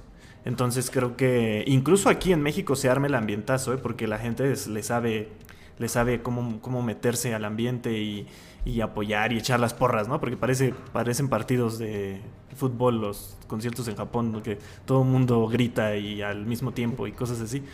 Pero la verdad sí es, creo que sí vale mucho la pena. Como dices, mañana es la preventa, habrá que ver si, si se puede uno dar esos lujitos. Si no, pues ahí nos estarás contando, Aaron. Pero yo creo, calculo que los baratitos arriba, porque el Pepsi Center pues, tiene la zona de arriba un poquito más atrás. Yo creo, bueno, no, de hecho creo que la de arriba es más barata que la de abajo. Entonces creo que, sí, por, por eso, la de arriba yo creo que va a estar en, o al revés. A lo mejor abajo atrás es lo más barato, ¿verdad? Pone, yo creo unos 1500 pesos, no creo que pase de eso, ¿eh? ¿Saben qué? Ahorita me metí rápido a la página de Ticketmaster para no darles mal el dato. En 35 minutos empieza la preventa para los de Crunchyroll Premium. Y básicamente tenemos VIP de pie, general A de pie y ya todo lo de arriba. Entonces, pues si nos están escuchando ahorita y les gusta Hatsune Miku, estamos prácticamente a... Güey, yo acabo de grabar y voy a estar ahí viendo a ver qué, boleto consigo. Ahí nos, ahí nos avisas si lo consigues. Pero eh, a mí mi duda es, como dices... Pero como bien dices, los boletos, eh, bueno, la venta exclusiva va a ser de usuarios de Crunchyroll Premium. Mi duda es cómo, o sea, te va a llegar un correo como, como en Ticket como en otros eventos, que te llega el correo si eres dueño de una tarjeta en específico, o te tienes que meter a tu cuenta de Crunchyroll, o, como creo que no lo especificaron muy bien. Probablemente tengas que hacer un login. Digo, acompáñenos terminando este Ikigai Podcast, hacemos el, el after este comprando boletos en vivo para el evento de Hatsune Miku. Entonces probablemente cuando acabemos ya estar, cuando ya andemos por los temas finales ya les damos los, los precios. Buena idea. ¿Tú qué onda, Grey? ¿Te late? ¿Tú que eres bien idol? Bueno, tú eres de carne y hueso, pero digo, a lo mejor también te late, ¿no? Eh, no, no tanto. Mm, no es algo que me llame tanto la atención. Em, en este sentido de ser hologramas y eso, igual suena bien culero, pero bueno.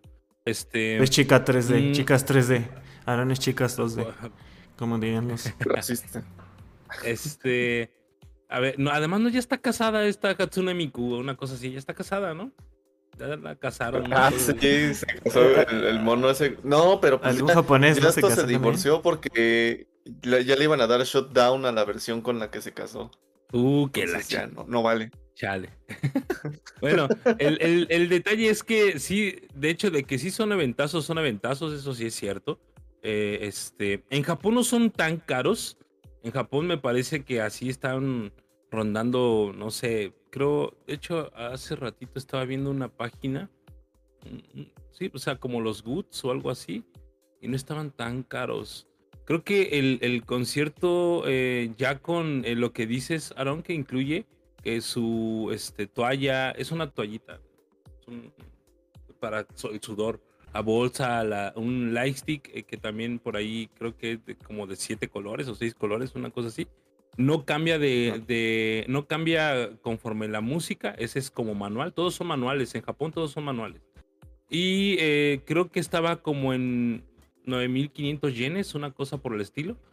Eh, déjame ver ahí cuánto es de yenes a pesos para darles ahí un, un, un, aprox. Bueno, está en 1105 pesos, 1200 pesos de forma aproximada, ¿no? Esto en Japón, directamente en Japón. Ahora, er, ahora sí que con el antecedente de lo que ha estado pasando con el K-pop, que ya ven que están sacando los ojos con las ventas a todos. Entonces, muy probablemente aquí en México sí vaya a estar como por ahí de los 3 mil pesos, 4 mil pesos, ya con todo y todo, ¿eh? O sea, en primer fila con tu paquetito y todo esto para que puedas tener una buena experiencia.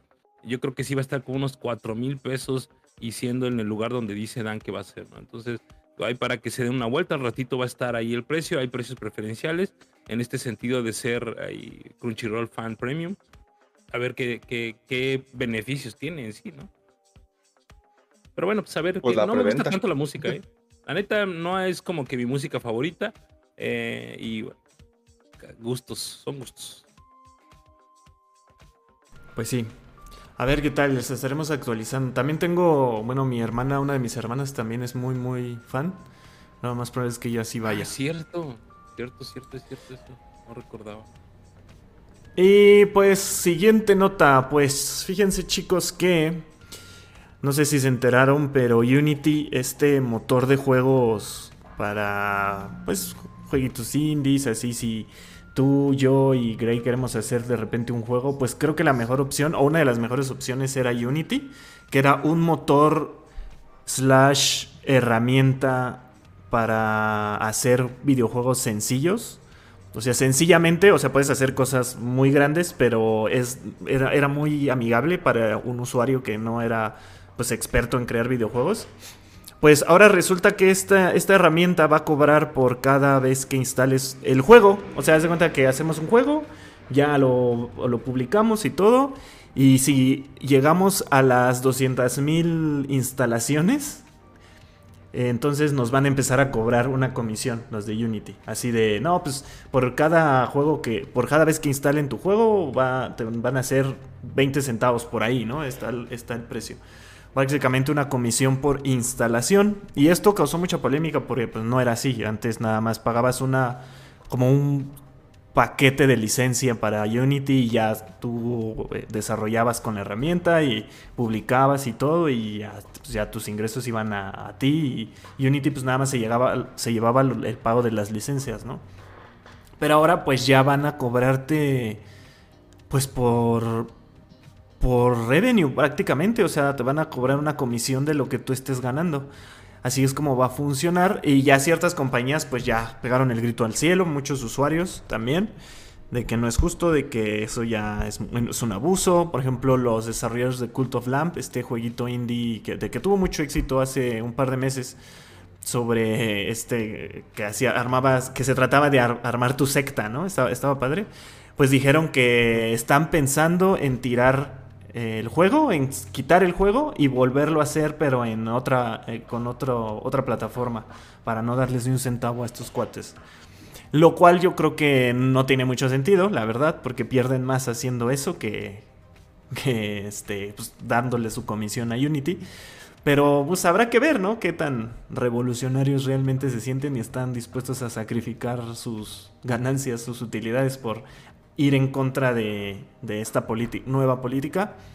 Y otra cosa en la que pienso es de que pues se van a venir más cosas así, como ya es tendencia, o sea, en desarrollo eso ya es muy común, no sé si sepan, pero eh, por ejemplo en desarrollo web o en cualquier tipo de servicios que tú ya crees, eh, pues las grandes compañías como Microsoft con Azure y y Amazon con AWS te cobran igual por tránsito, no es así como que tú pagas la licencia, lo, lo, vendes y todo se va para ti. Ellos te, cobran por, por cuánta gente está entrando a tu, a tu sitio o está usando tus servicios. Entonces es una tendencia que, que más bien apenas ya llegó a los videojuegos y pues como todo gremio pues no se va no va a querer que se, vea, se vean afectados, pero hay que ver hasta qué tan lejos van a llegar con, con tratar de evitarlo, ¿no? Porque creo que creo que herramientas como Unity hay muy pocas y creo que también juega a su favor eso que no hay muchas alternativas a Unity a ese nivel de facilidad para entrarle. Así de que eres, eres una nueva compañía, lo más fácil es Unity. Entras directito y te da muchísimas herramientas, hasta cursos, hasta, hasta tutoriales, te da soporte, muchísimas cosas. Realmente es una muy buena herramienta. Que por cierto, también es de Microsoft y también se puede, se puede programar a través de las herramientas de Microsoft, como Visual Studio y todo eso. Y se utiliza C Sharp también para, para su programación. Entonces, pues por ahí va, ¿no? La tirada también. Ellos le saben muy bien. No sé qué piensen sobre eso, sobre esta noticia. Yo, solo pienso que Starfield dejó muchas pérdidas y por eso se están poniendo rudos con el pago la compra, la compra de, Bethesda y los pleitos de Activision sí les, les costaron una lana. No, pero ya hablando en serio, pues está pesado. También los creadores de Among Us se pusieron como al tiro. Y de hecho, también cabe resaltar que, mm, por ejemplo, tú pones el ejemplo de nosotros vamos a hacer un videojuego, ok. Si nuestro videojuego no pega, nosotros no vamos a entrar en ese plan. Dice que la, tarifa es llamada tarifa de tiempo de ejecución. Y esto más o menos dice que los desarrolladores que utilicen el nivel gratuito de servicios de desarrollo de Unity deberán pagar a Unity 20 centavos de dólar por instalación una vez que el juego alcance umbrales de 200.000 descargas y gane 200 mil dólares en ingresos. O sea, si tienes un juego que no, que no jalo, no vas a entrar a, a esta a este tier donde tienes que estar dando eh, dinero. Y si tú tienes una licencia que si estás pagando, entonces hay un tier más alto donde tienes que tener un mayor número de descargas y también eh, haber generado mucho más dinero. Aquí la preocupación de algunos desarrolladores era, oye, conociendo la... Nosotros conocemos ya lo que es el review bombing, ¿no? Que entran a Rotten Tomatoes y empiezan a escribir reseñas así. El juego apesta. ¿Por qué? Porque es de Xbox, porque es de PlayStation, porque es una película, porque Xbox no vale, lo que quieras. Entonces, ah, les preocupa un poco que pueda pasar eso y la gente, porque estoy seguro de que hay gente que existe así, que todo el día va a estar descargando el juego y desinstalándolo, descargándolo y desinstalándolo. Entonces, eh, eso podría hacer que, tuviera que darle un mayor revenue a, Unity, ¿no? Porque prácticamente ahí dice que lo está haciendo por, por, este, por descargas. Faltaría ver también el tema de los ingresos generados. Pero pues es una práctica muy agresiva hacia el desarrollador. Digo, ya también lo habíamos visto aparte de los webs. Yo me acuerdo mucho lo de Spotify. Eh, hace mucho, bueno, hace no tanto, también había mucha polémica de que a los artistas se les pagaba muy poco por reproducción. Entonces, como dices, yo creo que esto es algo que ya estaba pasando en otros, en otros frentes y está empezando a llegar a, los videojuegos y que no nos extrañe que al rato no solo sea Unity, que también sea este Unreal Engine, que también que sean motores que utilizan muchas compañías. No, no sé, Gray, ¿tú cómo, cómo ves esto? Pues es negocio, amigos, ¿no? Creo que allí, eh, ahora sí que a mí no se me hace una práctica tan descabellada el hecho de cobrar aparte la licencia, ¿eh? aunque igual y, perdón, dado, dado el, terreno donde está, pues hay muchos gamers, ¿no? Muchos videojugadores últimamente. Entonces, yo creo que dado, dado ese contexto, el hecho de, igual y quitar la licencia y ganar solamente las descargas puede ser.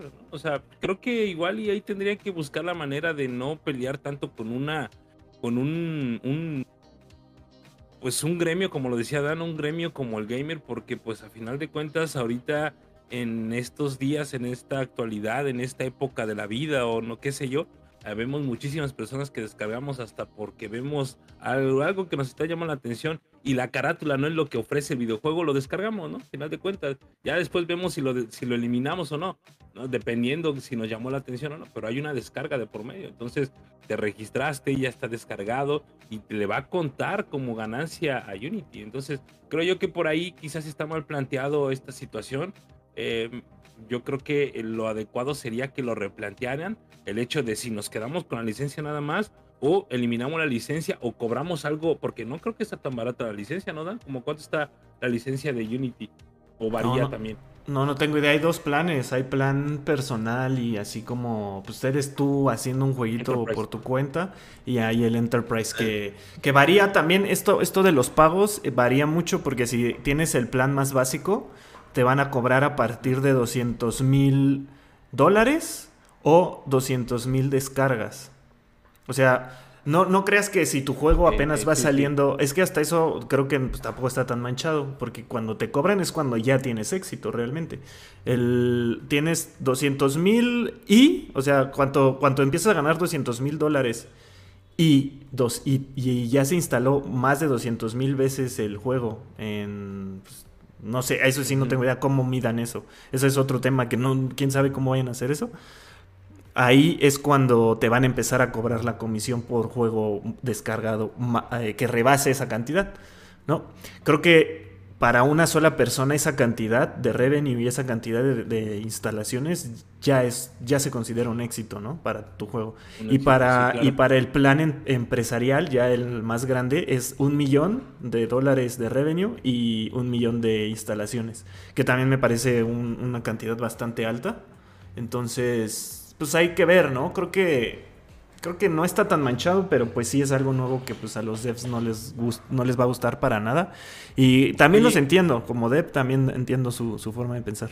Y, el, pago, por ejemplo, es em, paga la licencia una sola vez en toda la vida y obtienes actualización y todo eso, o es como un pago anual, pago mensual, pago bimestral, una cosa así. Ya, ya metí, ya me metí a la página y son pagos anuales el Unity Pro son 2.040 dólares al año per seat.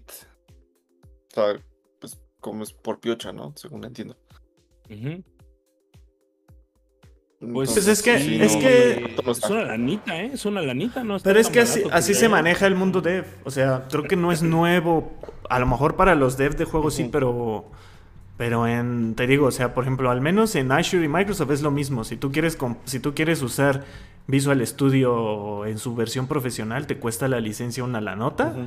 Pero eso no te, va, no te va a dar derecho, o sea, tú vas a poder, no sé, vas a poder desarrollar y todo, pero en el momento en que tú lo publicas, pues obviamente tienes que pagar un servidor y ese te, te cuesta también por, por uso, así de capacidad, ¿no? Tradicionalmente se pagaba por, la por el espacio que, usabas, el poder de procesamiento.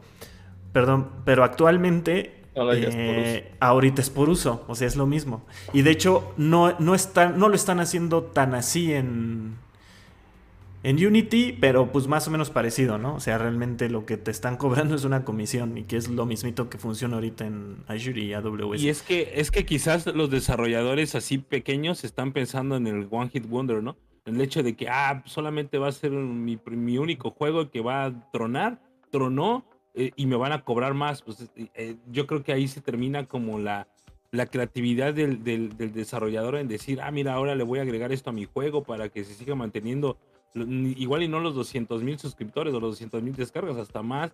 Y, y, pues va a ser como quitarle quizás no un cabello a la rana calva, pero pues por lo menos ya hay ganancias y ya estás pues pagando, como dices tú, el derecho a que a que, la, a que la gente sepa que se desarrolló en Unity, porque no es cosa sencilla tampoco, no es algo como que ah, se desarrolló en Unity ya, ya no, cualquiera lo puede hacer, no es así. Yo creo que el desarrollador ahí también debería, debe de entender esa parte. Que, que, ajá, y ojo, otra cosa, seguramente Microsoft y PlayStation hacen lo mismo con sus kits de desarrollo, porque también ellos se llevan comisión por ah, juegos vendidos.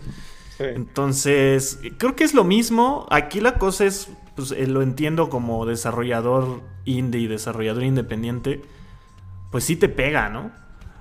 Pero creo que con las condiciones que pusieron no está tan manchado. Habrá que ver, digo, no estoy metido en la industria, no sé realmente los números, pero no está tan manchado. Como creador a mí no me gusta, creo que, pero es algo que nosotros mismos como consumidores hemos incentivado porque como dice Aaron, desde Spotify ya es así desde los servicios de streaming es así. Y los creadores en todos los ámbitos posibles se están viendo cada vez menos beneficiados. Y al, y al consumidor es, al final es lo que menos le importa, porque el consumidor ve, ah, bueno, pues yo estoy escuchando mi música ilimitadamente, pero aunque el creador se esté llevando una mísera parte de, de eso, realmente es en el mundo en el que vivimos y en el mundo en el que pues, se ha vuelto esto, ¿no? Y, o sea, es culpa de las compañías, pero también es culpa del consumidor que pues está más cómodo así de esa manera, porque ya la gente ya no quiere comprar juegos, ya no quiere ya no quiere comprar música, ya no quiere comprar películas, entonces pues qué es lo que está pagando un servicio. Y eso es lo que las empresas al final están están haciendo, porque si compraras el juego, pues no, no tendrían esta herramienta de, bueno, pues cada instalación sería, pues a lo mejor cada juego que vendes, pero sería mucho menor como la fuga ahí de dinero que podría haber. Así es, pero pues ya los, el modelo de servicios ya no solo este, se lo están clavando al usuario, ya también a, los creadores de, porque, ellos son, porque ellos son los usuarios de Unity, a fin de cuentas, ¿no? Tú no eres usuario de Unity. Es, como un layer todavía más arriba de, usuario, ¿sí? Correcto. Pues así está el, el Metallica tenía razón, güey. Metallica tenía razón y decidimos decidimos no hacerle caso y comprar Napster. Vamos, hacer todo esta visionarios. Visionarios. Unos adelantados a su época. No, pues así está el escándalo de Unity. Pero ¿qué creen, chavos? Les traigo un escándalo también mayor en la comunidad este otaku de Latinoamérica.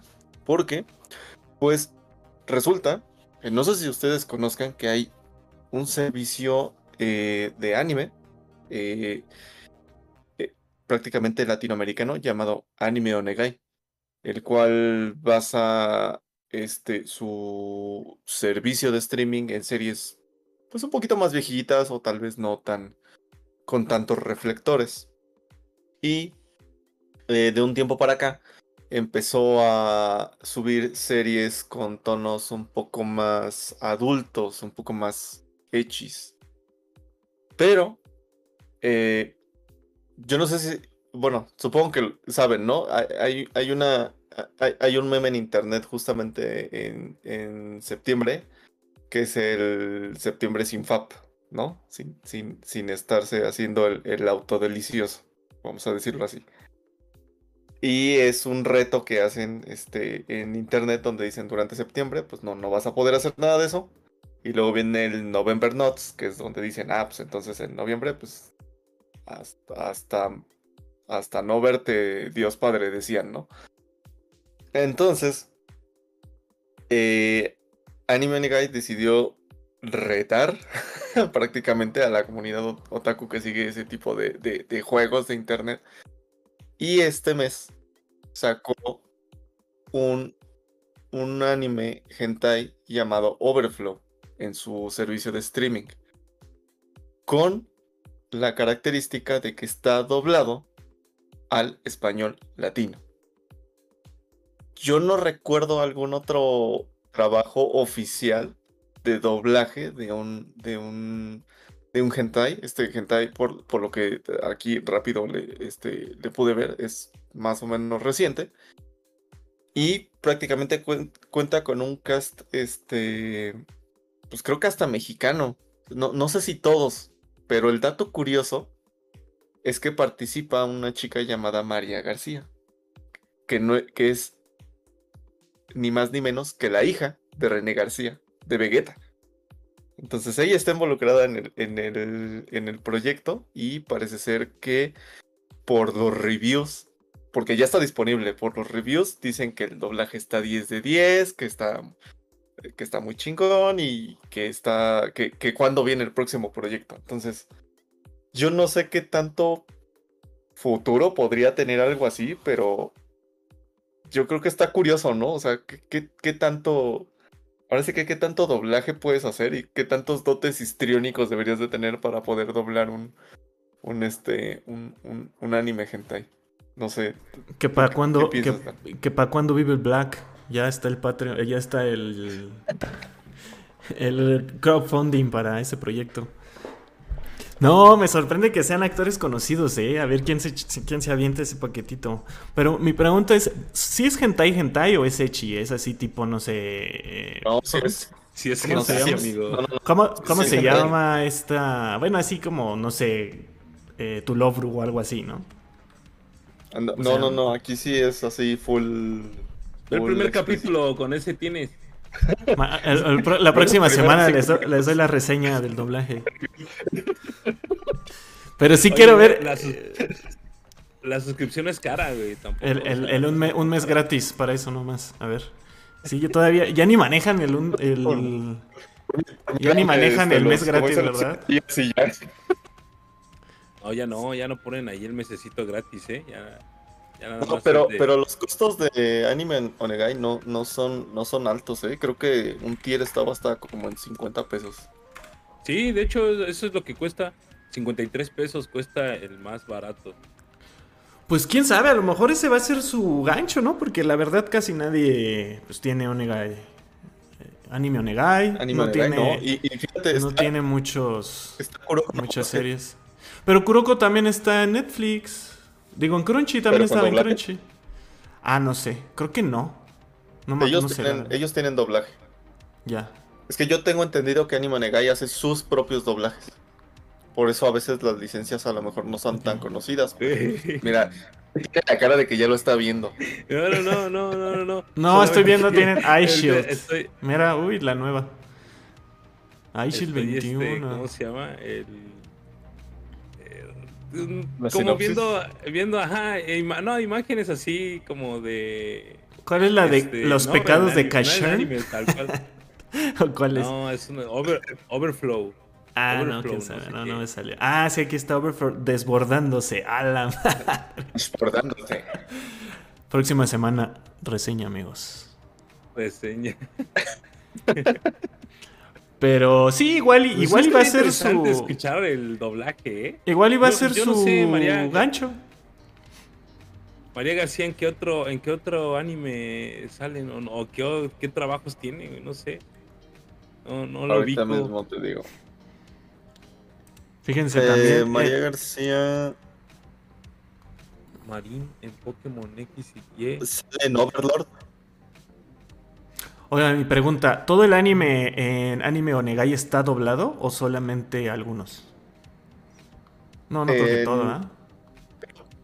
No, que todos no. Pero Uy, está Itasura no prácticamente- Kiss. Ita- Ya con eso me ganaron la suscripción. Itasura no Kiss, ¿la han Es que hay visto? buenas, hay, hay licencias viejitas, pero buenas. Sí. Es que Y, mira, y es un buen eh, mercado puedes- porque en Crunchy le falta mucho anime viejo. ¿eh? Aquí dice todas las Mm. semanas un doblaje de estreno. Entonces, es que hay un canal. como que El, el paquete básico tiene un canal.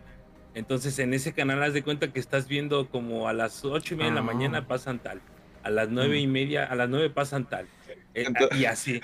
Entonces, si Entonces- compras las sus- las- el paquete o el tier más caro, el- eh, allí ah, sí puedes ver el quieras, anime ¿no? que tú quieres. on demand. Ah, exacto. Mm. Entonces, entonces Overflow va a pasar así como cuando eran la- las películas de. Cinema Golden Adult Choice, así, Cinema o a la medianoche. Ándale, algo así, güey. Algo así. Y los sábados nada más, los viernes nada más en la noche. güey.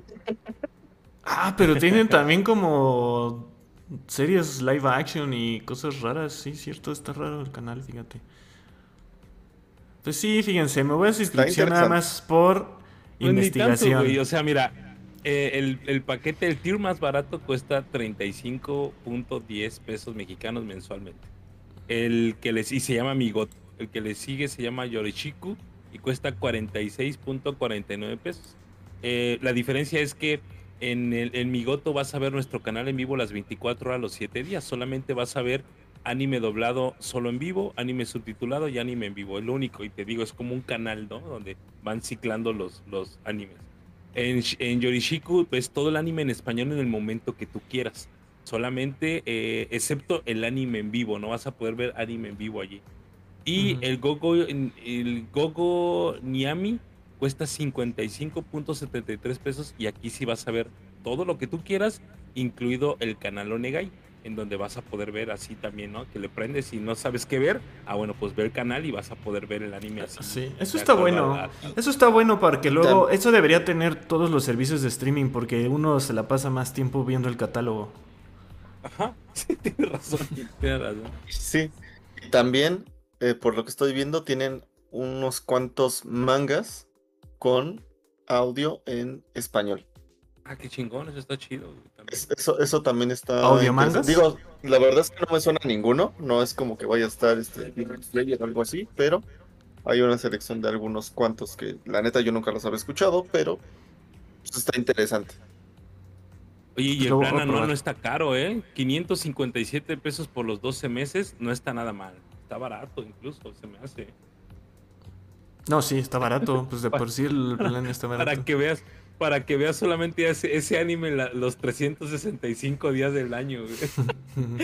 Ah, Fíjate que tienen la temporada de 2 Dead en Cero, que creo que estaba en Netflix. No sé si ahorita lo tienen ah. exclusiva ellos. Ajá. Que es de los creadores de creo sí. Elfen Light. De Fairy Tail. Ah, de Fairy Tail, perdón, cierto. Fairy Tail. Sí, del este, de la esta adaptación francesa también, ¿cómo se llama? Una adaptación de una novela ligera francesa en anime que también trata como de magos, no es Fairy Tail, no me acuerdo cómo se llama. Pero también lo pasaban en Cartoon Network y también es del mismo, del mismo creador. No me acuerdo cómo se llama. Eh, Rape, Master? No, no me acuerdo cómo se llama. es, que ese es, que ese es el mismo, pero no sé si es eso. Ah, no, no, sé, no, ese es otro. Luego les pasó. otro? No, quién sabe. sí. Pues está ahí, está, ahí está, chicos. Está, ¿También? está Gacha, man. O sea, hay, varias, hay, hay, varias, este, eh, varias series, sobre todo licencias un tanto viejitas, pero, pero, este, es una buena oferta y digo, es una, siempre es bueno fomentar la competencia. Yo creo que eh, es, un, este, es un intento por traer licencias que de algún momento son un poco olvidadas y es un esfuerzo por eh, tener doblajes constantes no solo de series este, nuevas. Entonces, eso se me hace interesante también. Va. Así pues, es. bueno, ahí está la nota, chicos. Pues bueno, pues eh, yo creo que esas son todas las noticias que tenemos. Para ustedes chicos, estuvo nutrido de todo un poco. Nos faltó algo del cine, pero bueno, ya habrá en los siguientes episodios. Y ahora vamos a nuestra queridísima sección Spoiler. Y Spoiler Zone, donde hablamos de recomendaciones, antirecomendaciones y todo eso. Pues esta semana eh, yo jugué un jueguito nuevo que salió que se llama Eternights. O lo que voy a llamar a partir de ahora Personal Like. Porque es así como hay Souls Like, ahora ya hay Personas Like. Y realmente Eternights es un juego que tiene muchísimas cosas de Persona 5. Digo, hablo de Persona 5 porque es el que yo jugué, no he jugado los otros. Eh, ahora que salga el 3, el 4 y el 3 remake, les voy a echar un ojo. Pero el 5 al menos, pues sí, la verdad es un juegazo. O sea, creo que creo que todos coincidimos en que es un gran juego con muchísimas cosas que, que innovaron. No sé si innovaron, pero que hicieron muy bien. Y pues Enter Knights ah, absorbe muchas de estas cosas. Eh, una de esas es, por ejemplo, este sistema de días, de que tú tienes ciertos límites de acciones que puedes hacer por día. Haz de cuenta que te dicen, tienes 20 días para hacer tal misión. Y en esos 20 días tú puedes hablar con tal personaje o tal otro personaje para formar relaciones o mejorar tus relaciones o mejorar tus stats, etcétera, etcétera. Tienes como la libertad de hacer eso. Eso es igualito aquí, exactamente muy parecido, no exactamente igual porque también es cierto que Eternights es un juego bastante más pequeño. De hecho está hecho, hecho con Unity, ahí les van a cobrar seguramente su, su comisión. Pero sí se nota, o sea, se nota que es un estudio pequeño porque las animaciones son limitadas, eh, sobre todo para las cinemáticas y para las interacciones con los personajes. Se eh, hacen como cortes muy típicos de, juego, de estos juegos de cita que son puras imágenes. Así como que de repente está en una posición el personaje y como que ya no les alcanzó para hacer la animación de que caminaban o interactuaban con el otro y te ponen pantalla negra y te describen la acción, ¿no? O sea, es como muy de juego de, citas japonesas, esas de bundle. Tiene cositas así. Entonces es como una mezcla de juego de citas con RPG, pero con las mecánicas de Persona 5 en cuanto a al pasar del tiempo y en un poco en tu relación con los personajes, en cómo cada vínculo que haces te ayuda a, mejorar cierto aspecto de tu personaje, ¿no? En las batallas. Entonces, la verdad, me ha gustado bastante, a pesar de que es un juego que es como. Como que se ve que no tiene tanto presupuesto, pero creo que, explotaron muy bien el dinero que tuvieron para hacerlo. Porque las cosas que, que les falla o que, que, se ve que andan cojos, como eso de las animaciones, pues la verdad no te termina. No te termina disgustando. Porque pues. Y más si estás acostumbrado a los juegos de citas. Que la verdad son mucho más. Mucho más austeros. Así de que nada más ves a la monita moviendo la boca. Y a veces ni, ni audio tienen. O sea, nada más tienen como ruiditos, ¿no? Aquí much, muchos todos los personajes tienen voz, si, tiene, si hay doblaje, si tiene todo, está en japonés. No sé si esté para otro idioma, eh, yo solamente he podido escucharlo en japonés. Creo que sí está en, en como cuatro idiomas en diferentes. Inglés. En inglés, ¿no? Creo, creo que por ahí francés y alemán o algo así vi por ahí. En español no está, pero el, el texto sí está en español. Entonces está, está bien, la verdad me ha gustado mucho. Ya le, ya le eché sus 12 horitas en dos días, o sea, para que vean lo que me, lo que me ha picado el juego. Aparte, pues es, es mi mero mole, o sea, son, es como jugar un, uno de los animes que me gusta ver. Entonces, la verdad, eh, me ha entretenido bastante. Por ahí, al parecer, creo que tiene varios finales, por lo que estoy viendo. Digo, no he investigado nada en internet, pero por lo que he notado, sí tiene diferencias en los finales. O a lo mejor nada más es un template que te cambia el personaje, ¿no? Así, dependiendo qué personaje agarres, es el final, pero... Y no cambia tanto en realidad, en esencia. Pero hasta el momento está bien, digo, no es un juego que te va... que te va a volar la cabeza. Mecánicamente no tiene nada extraordinario, de hecho, mecánicamente es muy, muy sencillo. Tiene su grado de dificultad, eh, sobre todo en, si lo pones en el modo difícil, sí tiene su, su medio grado de dificultad, no demasiado ya saben, o sea, tiene la parte de, de, esquivar, que hasta eso hasta te avisa, o sea, ni siquiera es así que te vas a estar muy al pendiente como un Souls, o sea, te avisa cuando te va a atacar, entonces ahí es cuando lo, tienes que esquivar. Tiene su sistema de parring, que es, es esto un poquito más complicado, pero igual tampoco es tan complicado. Realmente no es un juego en el que vas a sufrirle, entonces, pues, para pasar el rato está muy chido. Y pues, para escoger a tu waifu favorita. Y básicamente de eso se trata. Eternights eh, me está gustando. Le doy cuatro estrellitas de 5 en este tipo de juegos. O sea, en su nivel. Está bastante bien. Y si tienes Plus, tiene descuento, ¿no? Creo que sí lo están incentivando a que si tienes Plus te sale más barato. Eh, eh, te daban el descuento antes de que saliera el juego. Yo lo compré un día antes, entonces Ah. me dieron el descuento. No sé si sigue el descuento, pero el- la promo decía hasta tal día ya. O sea, justo antes de que saliera, Mm. si lo reservabas te daban el descuento. También me ha sorprendido cómo Sony lo ha promocionado bastante. De hecho, no sé si recuerdan que estuvo en un State of Play ese juego. Y porque es un juego muy, muy... O sea, se ve muy independiente el juego realmente.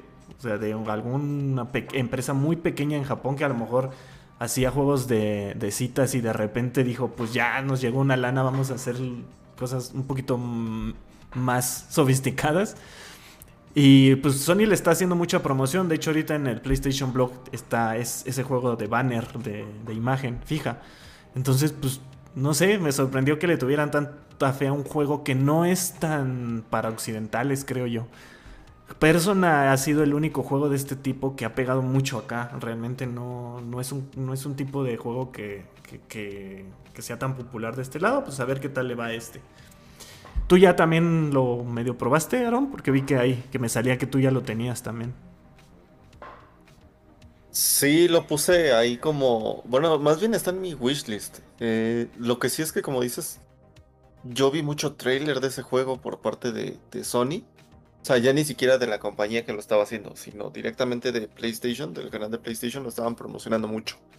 Yo creo que sí se trata de agarrar de la fama de los Persona, pero al final Persona es un live simulator con batallas. Porque ahí haces muchas más cosas. Igual creo que una vez vimos. Pero el tamaño no se compara, o sea, Persona es gigantesco comparado. Ah, no, sí, este. es, muchísimo más grande, ¿no? Pero. Eh, creo que está interesante, creo que el sistema de peleas está interesante, al final de cuentas es un JRPG, pero tiene este, esta salecita, ¿no? Esta salsita de que puedes tener ahí tus relaciones este, afectivas con, con las integrantes de tu party y que tienen todos o el integrante de tu party también por ahí o el integrante y, puedes tener tus diálogos tipo ay nos tocamos la mano o ah, deberíamos de pasar este todo este tiempo aquí sentados juntos no entonces ay cierto sí es atrayente o sea hay, hay, mucha gente de este lado también que les gustan ese tipo de juegos y muchas veces no los pueden jugar porque pues no hay traducciones oficiales de la mayoría de los de los contenidos. Entonces yo creo que por eso también eh, se animaron al menos a traer un, juego, pues, ¿qué será? ¿AA? ¿Un juego AA? Este, sí, con todos un AA. A lo mejor... Con todos esos elementos. Sí, tirándole a indie AA. Indie tirándole a AA. O sea, creo que no llega a ser un AA completamente, pero ahí va. Ahí está más o menos. Es que tiene cosas que están interesantes. Creo, creo que más más bien supieron utilizar muy bien el budget que tenían en las cosas que tenían que utilizarlo. Entonces no se nota tanto que es un juego pues limitado en ese sentido, porque creo que sí lo es, pero pero lo hicieron muy bien. Entonces pues sí. Y, y otra cosa que me gusta, digo, a diferencia del Persona que que sí tiene sus relaciones, pero no está tan como clavado en el tema del romance, un poquito, pero no tanto. Aquí sí, y aquí, aparte, por lo que he visto, porque te digo, solamente he hecho una ruta. Digo, también tiene, tiene muchos elementos de juegos de citas, así de que te creas tus slots para ver todas las rutas que quieras hacer, ¿no? O sea, y te puedes regresar si quieres para pues ahora quiero hacer esta ruta. Pero la ruta que yo he seguido, pues la cosa que tiene, que me, que me ha gustado, es que se involucra el personaje que tú escoges, se involucra en la historia de pues en la historia general, ¿no? Del juego. Entonces eso está chido, no es nada más como que, ah, pues ya ese chava es tu, es tu chava y ya, ¿no? Ahí anda como si nada, sino no, o sea, sí, sí tiene que ver con, todo el, con toda la trama. Entonces, pues eso está padre, digo, sí, sí me ha gustado, la verdad. Ahí para que le des una oportunidad, Grace, si te gusta, si te gustan las chicas 2D. Eh, este, año, el 28 de noviembre, se va, va a salir una nueva versión de la película animada de Street Fighter 2. Una película ya bastante viejita, ya con bastantes años. Pero va a salir el Blu-ray que está eh, remasterizado eh, en 4K con HDR, lo cual me pareció este, bastante interesante. E, el hecho de que una animación tan, eh, pues sí, ya con tantos años, eh, pueda este, ser restaurada de esa manera. Eh, también van a restaurar eh, las voces en japonés y rehicieron los audios en inglés. Entonces, la verdad es que esa es de mis películas favoritas. Entonces, digo, en lo que llega el, el Blu-ray, volví a verla. Actualmente ya existe una versión en Blu-ray, pero no es 4K que puedes comprar en Amazon, te sale como en 500 pesos. Y este... Qué buena es. Qué buena es. Yo creo que es todavía de esos animes que estaban ahí en franjas de tiempo junto con Saint Seiya y Dragon Ball Z. Donde los combates, cuando ves la animación de los combates, realmente sientes cómo se están golpeando. En un tiempo como ahora donde vemos las peleas de One Piece, donde vemos las peleas de Naruto, que a lo mejor son muy rápidas, pero carecen de calidad, de, cierta calidad en pos de hacer una escena más dinámica. En este caso, en las de Street Fighter, pues son, quizás no son tan rápidas, no son tan vistosas, pero se puede sentir los guamazos, por decirlo de alguna manera. Entonces, esa película me gusta mucho, digo, ya sea que la veas por este por el Blu-ray que salió o incluso si te das un volteón en YouTube encuentras incluso el audio eh, los dos doblajes latinos porque hubo dos doblajes latinos y te la puedes aventar, la puedes ver. Igual si te gusta, pues te animas a comprar el Blu-ray en 4K. Es muy buena, eh, sigue los eventos obviamente pues de Street Fighter 2, le añade ahí algunas cosas. Prácticamente es, este, pues ya saben, ¿no? Bison utilizando a, su corporación eh, Shadaloo para tratar de eh, apoderarse del mundo y pues vamos viendo las historias de Chun-Li, de Gael, de Ryu, de Ken y de algunos otros personajes que, tienen ahí sus, sus, momentos para brillar. Entonces, la verdad a mí me gusta mucho. Yo la recuerdo mucho con el doblaje colombiano, que fue el primero. Luego ya hubo un, doblaje mexicano. Eh, muchos dicen que el mexicano es mejor, pero la verdad yo me quedo con el colombiano. Y... Eh, ah, esta versión nueva de Blu-ray va a ser la versión sin censura, porque cuando la pasaban en tele omitían algunas partes de la escena de pelea de Chun-Li contra, contra Vega. Entonces, este, por si tenían la preocupación, va a ser la, la, versión sin cortes y con todo el fanservice posible que hubo. Esa pelea está bien chingona. Esa pelea es muy buena. Es que todas son buenas. Contra Vega es muy buena. A mí me gusta mucho esa, güey. Y también, de hecho, por eso recortaron la parte de, esa pelea porque había mucha sangre, estaba muy, no muy, no gore, pues, gore, pues, pero sí había, había escenas muy intensas, la neta, en esa, en esa pelea. La, la pelea de Ryu con Fei Long, que digo, esa ocurre no en el principio, pero sí como que cuando te empiezan a contar apenas dónde anda Ryu, también es muy buena y es, es muy explícita. Digo, todas las peleas tienen algo. La verdad es que es cuando cuando todavía se permitían los animes realmente que se vieran los, los, los guamazos este, hechos y derechos. Entonces, pues si no les convence comprársela, pues dense un volteón por YouTube y pueden ver, pueden encontrar la versión gringa, la versión mexicana, la versión colombiana y la versión japonesa. Entonces yo sí, yo sí se lo recomiendo. Un clásico de clásicos.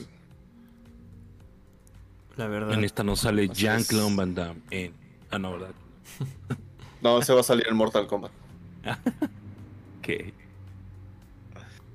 Sí, pues va, a salir el skin de Johnny Cage con la cara de Jean-Claude Van Damme. Porque eh, a ellos, ellos querían que en Mortal Kombat 1 Jean-Claude Van Damme hicieran las capturas del, del personaje. Entonces ahí sí aplica el Jean-Claude Van Damme en Combate Mortal. Pues hablando de clásicos, tenemos aquí a nuestro amigo Greyback, que no nos platicó qué le ha parecido la serie live action de One Piece. Nosotros ya hablamos la semana pasada de él, de la serie, pero pues no sé tú, Greyback, que tú sí eres una persona certificada para hablar de ello, porque le sigues el anime y el manga. Entonces, adelante, ¿qué opinas? Primero que nada, ¿ya lo terminaste de ver? ¿Cuántos capítulos llevas? Ya lo, terminé de ver. No, ya lo terminé de ver. Em, mm, le voy a poner, eh, para empezar, una calificación. Le voy a poner un 8, 8 cerrado. 8 cerrado sobre 10. Eh, Mm, no es que me haya quedado de ver, definitivamente no es así, tampoco es como que quiero sonar y se los dije muchas veces. Sí me gusta mucho, no me considero fan, realmente así un fan fan empedernido no. Me gusta mucho la historia, eh, los personajes, eh, los paisajes, todo. O sea, realmente sí es muy buena historia, me gusta muchísimo. Pero insisto, no soy como al grado de andar así como un, un fan todo loco, ¿no? Eh, y, el live action eh, creo que por ahí queda un poquito a deber. ¿Se acuerdan que les dije antes de que empezara o antes de que se estrenara? Les dije que la música lo era todo en cualquier tipo de adaptación, ¿no? No solamente en este, en este, en este, en esta historia, ¿no? Sino en cualquier tipo de adaptación, si no incluye la música original de la obra original, pues va a quedar un hueco bastante importante, ¿no? Y aquí sucedió, aquí sucedió, muchachos. Realmente creo que el no escuchar We Are como tal sí lastima mucho la obra, sí, eh, o el trabajo, por así decirlo, y, queda mucho de ver esta parte, ¿no? De todos modos, considero que es una, un buen reparto, se los dije, es un gran reparto, me gusta mucho la historia que desmenuzan de cada personaje, me gusta también el hecho de respetar los outfits, también es, es una idea súper acertada, súper acertada, ¿no? Em, las historias secundarias, por, por ejemplo la de Kobe, que al principio, pues si bien no es un protagonista en la serie, de alguna otra forma Kobe se vuelve relevante en cierto tiempo de la, de la, de la serie y luego deja de aparecer y luego reaparece y sabemos que es importante a final de cuentas. Entonces, no como un protagonista, pero sí, sí el desglose del personaje es importante. Entonces, creo que, creo que está bien, está bien realizada. Me gusta el hecho de, de, los diálogos, hay diálogos muy importantes. Eh, yo le decía a Dan y a mis hermanos y a mis primos en sí acerca de esto. Y, eh, por ejemplo, a mí me quedó de ver un poquito la despedida de Sanji con el Baratí, ¿no? Eh, este, me, quedó de ver un poquito esa, esa parte de, de, de, Seth y, y, Sanji, esa despedida. Me quedó de ver un poquito la batalla con Arlon, que yo entiendo que no puede ser lo mismo, no pueden meter a Luffy al agua y pelear en el agua y ese tipo de ondas.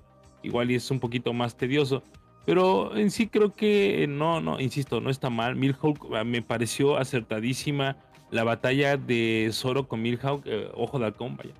Me, parece muy, muy buena este, eh, eh, batalla también. Em, y sí, digo, hay sus, sus detallitos, ¿no? Yo creo que ustedes también lo vieron, igual y no han visto, creo que se han visto el anime ambos en la primera parte, todo lo que pasa en East Blue hasta Arlon Park, que es donde se queda este, la serie y de ahí aparece, después de allí me parece que van a, tienen que pasar por Chopper y luego de ahí se van directo a Arabasta, ¿no? Para, para, ah, y antes de esto, em, a Luffy lo tratan de matar, lo capturan y lo tratan de asesinar de forma pública, ¿no? La Marina, no sé si ya llegaron a esa parte ustedes en el anime, y tratan de, matar a Luffy en una parte en la Marina, ¿no? Y allí sale Dragon, el papá de Luffy, Sale también en una parte este, eh, Ace, el hermano postizo de Luffy. Y luego de ahí ya se van a Arabasta, donde realmente ya encuentran a Ace. Ya todo, toda la tripulación conoce a Ace. Este. Perdón. Y Luffy pelea contra su primer gran enemigo, que es Crocodile. Entonces se va a poner bastante interesante si es que llegan a continuar la serie. Eh, espero que así sea. Espero que haya una continuación importante y, bueno, pues no nos deje ese sabor inconcluso, eh, porque creo que no lo merece, creo que el cast merece una segunda temporada o incluso em, ponerse al mismo par que, que, el anime, este, porque bueno, insisto, es una gran historia, una muy, muy buena historia. Sí, sí, pues sí, fíjate que sí había escuchado eso. Mucha gente que pues es fan del anime y el manga y que lo vio antes, sobre todo que lo vi antes que live action, pues también tiene la misma queja que tú de las despedidas y que pues, no fue tan emotivo. Creo que, bueno, a mí en lo personal me gustó más en el live action, y, pero no sé si, lo haya, si yo lo hubiera visto antes en el anime, me hubiera disgustado como a ti o te hubiera, me hubiera quedado de ver. Pero yo que lo vi antes, me gusta más en el live action. Eh, no sé, hay varias cosas que me gustaron más del live action. Pero coinciden que creo que, creo que lo están haciendo bien. Sobre todo para gente que no está metida en One Piece, que al final creo que ese es su verdadero objetivo, ¿no? Sí, hay mucha gente que lo está viendo, gente ajena al anime, gente que nunca ha visto el anime. Un, señor en mi trabajo de como de 60 años, el vato dice, ah, oye, estoy viendo una serie de las playeras que traes están en live, en, con personas reales, ¿no? Ah, ya sí, bien, señor, usted sabe. Sí, sígalo viendo y termino de ver. Pero, este, o sea, sí, eh, realmente creo que es el objetivo, ¿no? Traer gente que está, em, es ajena al, al, al, anime, a la historia, al manga en sí, que nunca en su vida había visto siquiera el primer capítulo y todo eso. Y lo, está logrando, o sea, a final de cuentas lo está logrando y, y esperemos que pronto empiecen a, a filmar la segunda temporada de, de esta gran historia. Van a ser como 50, yo creo. ¿Quién sabe? ¿Cuáles son los planes? un, un, cálculo de una persona en, TikTok decía que para el 2030 se terminaba eh, el anime, porque según esto el anime en el 2030 termina, y que si continúa el live action, en el 2030 también termina la serie, ¿no? Entonces digo, son seis años de... Digo, si Stranger Things también la tienen... Eh, estaría no estaría nada mal. sí, no está mal. Cosas muy razonables. Sí, entonces pues ahí decía que de acuerdo al, Es que según un cálculo que ella había hecho, que estaba diseñada de acuerdo al, flujo y al tiempo en que se llevaron estos ocho capítulos y hasta donde llegaron, eh, de, acuerdo a todo eso, y a lo que Oda había dicho que terminaba el, anime, o más bien la historia en el 2030, bueno, pues que justamente podría acabar en ese entonces la, la serie, también el live action junto con el anime. Pues a ver qué tal. Esperemos que den luz verde y pues que no les afecte la huelga, ¿no? Porque eso también les va a afectar un poquito. Sí, caray, eso está, está canijo, está, Sí, realmente pues está detenido todo ese tipo de situaciones por esto. Bueno. Pues ahí están las reseñas, chicos. Ah, bueno, adelante. Perdón, nada más para terminar. ¿Neta le ven futuro para que acabe todo lo que es One Piece? No, ni siquiera hablo del anime. Me refiero al live action. O sea, ¿Sí creen que llegue siquiera al punto en el que están ahorita? Sí. ¿O le van a dar otro final? No, yo creo que sí. Yo creo que sí tiene la, capacidad, el cast y la producción de poder llegar hasta donde están ahorita. Si llevan la misma línea. O sea, hay muy poquitas cosas que cambian. Eh, realmente, no, no, no, han cambiado gran parte de la historia, al menos los primeros ocho capítulos. No lo han cambiado, que son como 50 capítulos del anime, me parece. Este, y son los primeros 100 tomos de 100 números, perdón, del manga. Entonces, me parece que no no no está lejos de convertirse quizás en una gran gran franquicia en cuanto a live action se refiere. ¿eh?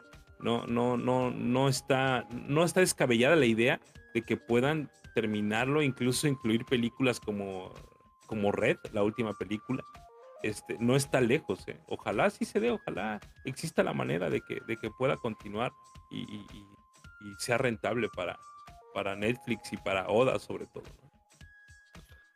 Es un, es un trabajo titánico, la verdad, pero si está el mismo Oda ahí este, dando la bendición y checando de cerca, pues sí, sí tiene posibilidades.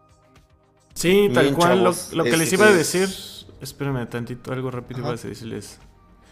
Este. Ah, que creo que Netflix comete un error al no sacar capítulo por capítulo, ¿no? Creo que. O sea. Eso mantendría más el interés en la gente continuo y la gente estaría hablando del, de la serie y todo eso. Creo que si hacen eso podrían pues, hacer más expectativa. Y ya se fue mi comentario, José Ramón. Sí, sí, cierto. Puede ser, tiene razón. ¿eh? Puede ser que sí, de manera semanal pudo haber sido una buena opción eh, y mantener la mantienes más, fresca, ¿no? exacto.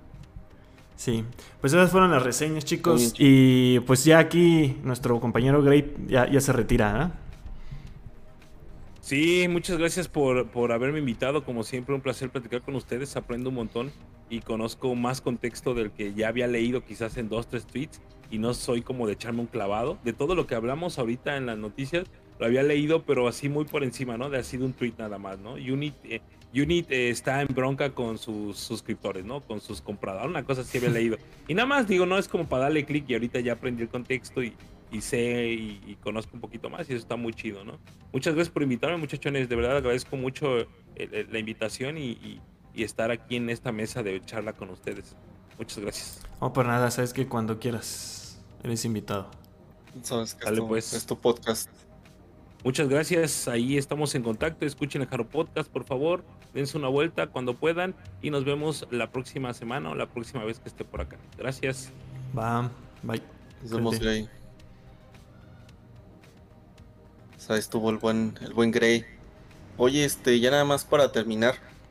Eh, con respecto a la información de lo del concierto de Hatsune Miku, eh, ya escarbándole un poquito más, eh, la preventa para Crunchyroll, para los que tienen el tier más alto, se supone que les debe de llegar un correo a eso de las 8 de la mañana, tiempo de la Ciudad de México, el cual va a tener el, el código para la preventa. Digo, aquí siempre es un relajo, ¿no? Porque si entras a la página de Ticketmaster, pues dice que ya, que ya está. Porque tenemos a Pony ahí. Bueno, la tenemos en espíritu. Este, bueno, te van a dar el código y con ese código. Con su otro novio, Seisho Marusama. Con, con, su hostbando. Con su hostbando virtual. bueno, entonces, pues te dan el, el código y con ese vas a, es con lo que vas a poder entrar para eh, reclamar tu preventa. Eh, todavía no dan precios. Si sirve de referencia, el boleto más caro de la vez que estuvo en Pepsi Center hace ya como 10 años o más, fueron 2.600 en el VIP. Entonces sumen la inflación, echen ahí, digamos, unos 3.500 por boleto en VIP. Y el más barato estaba en 780, o sea que igual y sí hay boletos de, de 800 pesitos. Yo creo que sí los encuentran. sí, yo también creo. Si tienen, si tienen membresía, si tienen membresía Crunchy, este, pues esperen su correo en la mañanita en lo que están viendo el Nintendo Direct. Nada más que les llegue su, su, este, su correíto y, este, pues a checar precios. ¿El Nintendo Direct va a ser en la mañana? Sí. Ya. Sí, es eh, lo de lo de Mico es a las 7 horas Pacífico, lo que sería Ciudad de México las 9. Entonces, pues sí, ahí estén pendiente por ahí de 8 y media, 9 sus, sus mails para que les lleguen. Probablemente General A va a ser lo más barato, por lo que veo. Eh, hay Citibanamex VIP y VIP normal. No sé cuál va a ser mejor. Supongo que el Citibanamex porque son más, más es un espacio más reducido. Pues a ver qué tal. Ahí, ahí nos cuentas, Aarón, si logras comprarlos. También les voy a contar, porque les decía que mi hermana también está al pendiente. Entonces, a ver qué tal. Y pues ya, si quieren, pasamos a nuestra última sección, pero no menos importante, los estrenos destacados de esta semana. Y pues la primer estreno que se nos viene, Milik, es Mortal Kombat 1 que pues, ya sale el 19 de septiembre. Sale el día de hoy, bueno, hoy porque ya es 14 de septiembre para quienes reservaron la versión Early Access. Access. Creo que si lo reservabas hace no sé cuánto tiempo lo podías jugar ya a partir de ahorita, ¿no? Pero para el resto de mortales sale hasta el 19, o sea, el martes. Y pues ese es uno de los estrenos más importantes. Espera que sea un gran juego. Ahorita en Metacritic tiene un 85 de promedio, entonces pues no está mal. No tiene los 94 de Street Fighter 6, pero, pero pues tiene un 85 que no es nada malo, ¿no? Otro estreno que se viene es Lies of P, que es, es otro Souls-like, que esos ya tenemos muchos. Pero pues otro Souls-like que es acá como con el universo de Pinocho. O sea, como que tiene una estética como de Pinocho, está muy raro. Pero es así como un poquito como que victoriano acá eh, en el contexto de la revolución industrial en Inglaterra.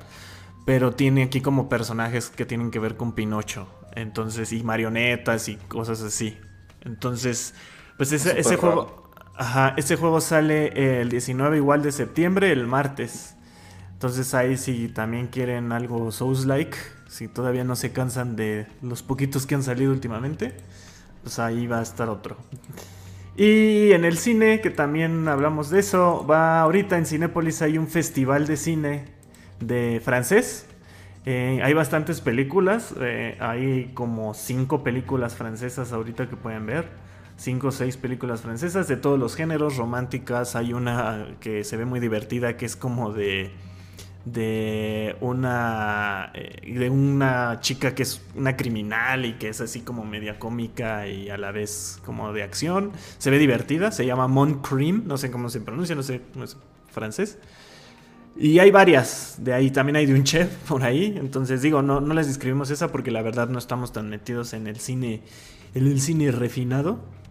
Pero ahí está, por si les interesa el cine francés. Hay un festival esta semana de cine francés que pueden disfrutar.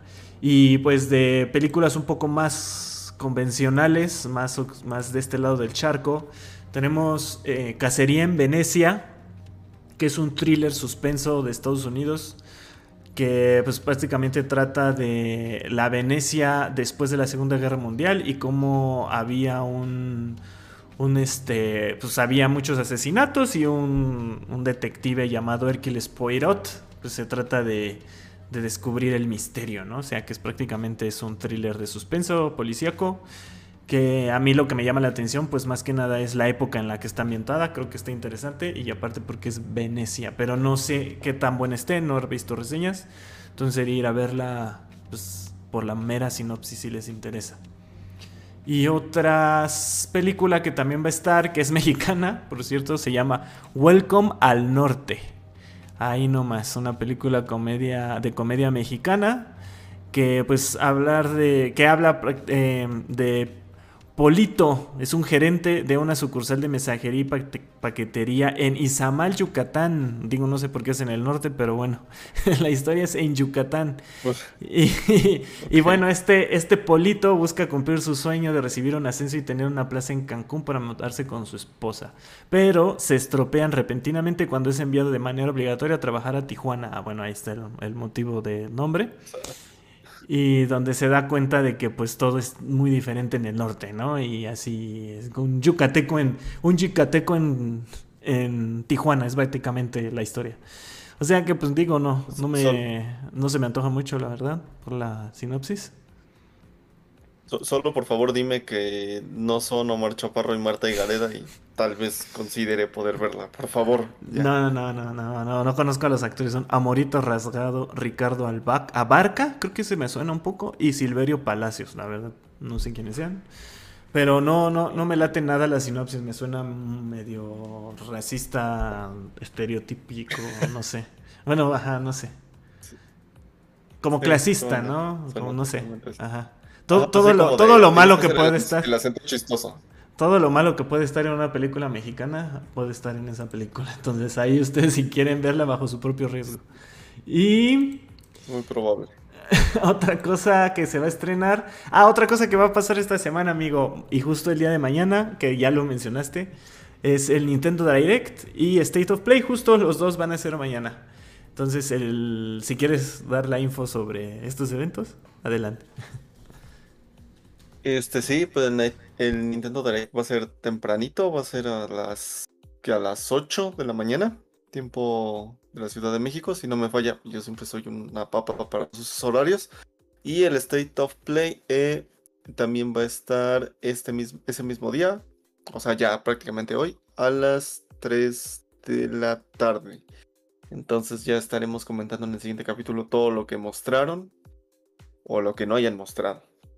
Y pues yo creo que esos son este, los, los highlights para, para esta semana, o, lo que queda de esta semana. Y pues creo que ya con esto ya, ya estamos terminando el capítulo de hoy. Así es chicos, pues muchas gracias por escucharnos como siempre. Si nos escucharon en YouTube en vivo, si no, pues pueden verlo después en la sección de en vivos, le, le dan y ahí van a estar todos los últimos 13, 14 episodios que hemos hecho de Ikigai en vivo en YouTube. Ahí los pueden encontrar todos. También se sube los días jueves a Spotify y Apple Music. Entonces ahí lo pueden escuchar también cada semana. Y pues les recordamos nuestras redes sociales, Ikigai 2077 eh, en Instagram y en TikTok, para que nos busquen ahí, nos manden un mensaje o nos menten la madre, como ustedes gusten. Y pues yo fui Dan y me acompañó Aarón como cada semana y pues les dejamos aquí el ending. Este, sí. Ah, como bien dice Dan, pues déjenos su like, su dislike, lo que sea, un comentario. Eh, nosotros hemos estado tratando de, ir este, agregando eh, más estructura a los programas, un poquito más de producción y próximamente también algún contenido que no sea este, totalmente en vivo para este, ir creciendo, ir nutriendo nuestro, nuestro proyecto de, de, Ikigai. Entonces vámonos con el ending. El ending ahora, bueno, igual va relacionado un poco con Vocaloid, ahora con la noticia del concierto. Eh, que sí y no. porque es uno de los creadores de contenido de Vocaloid que más me gustan.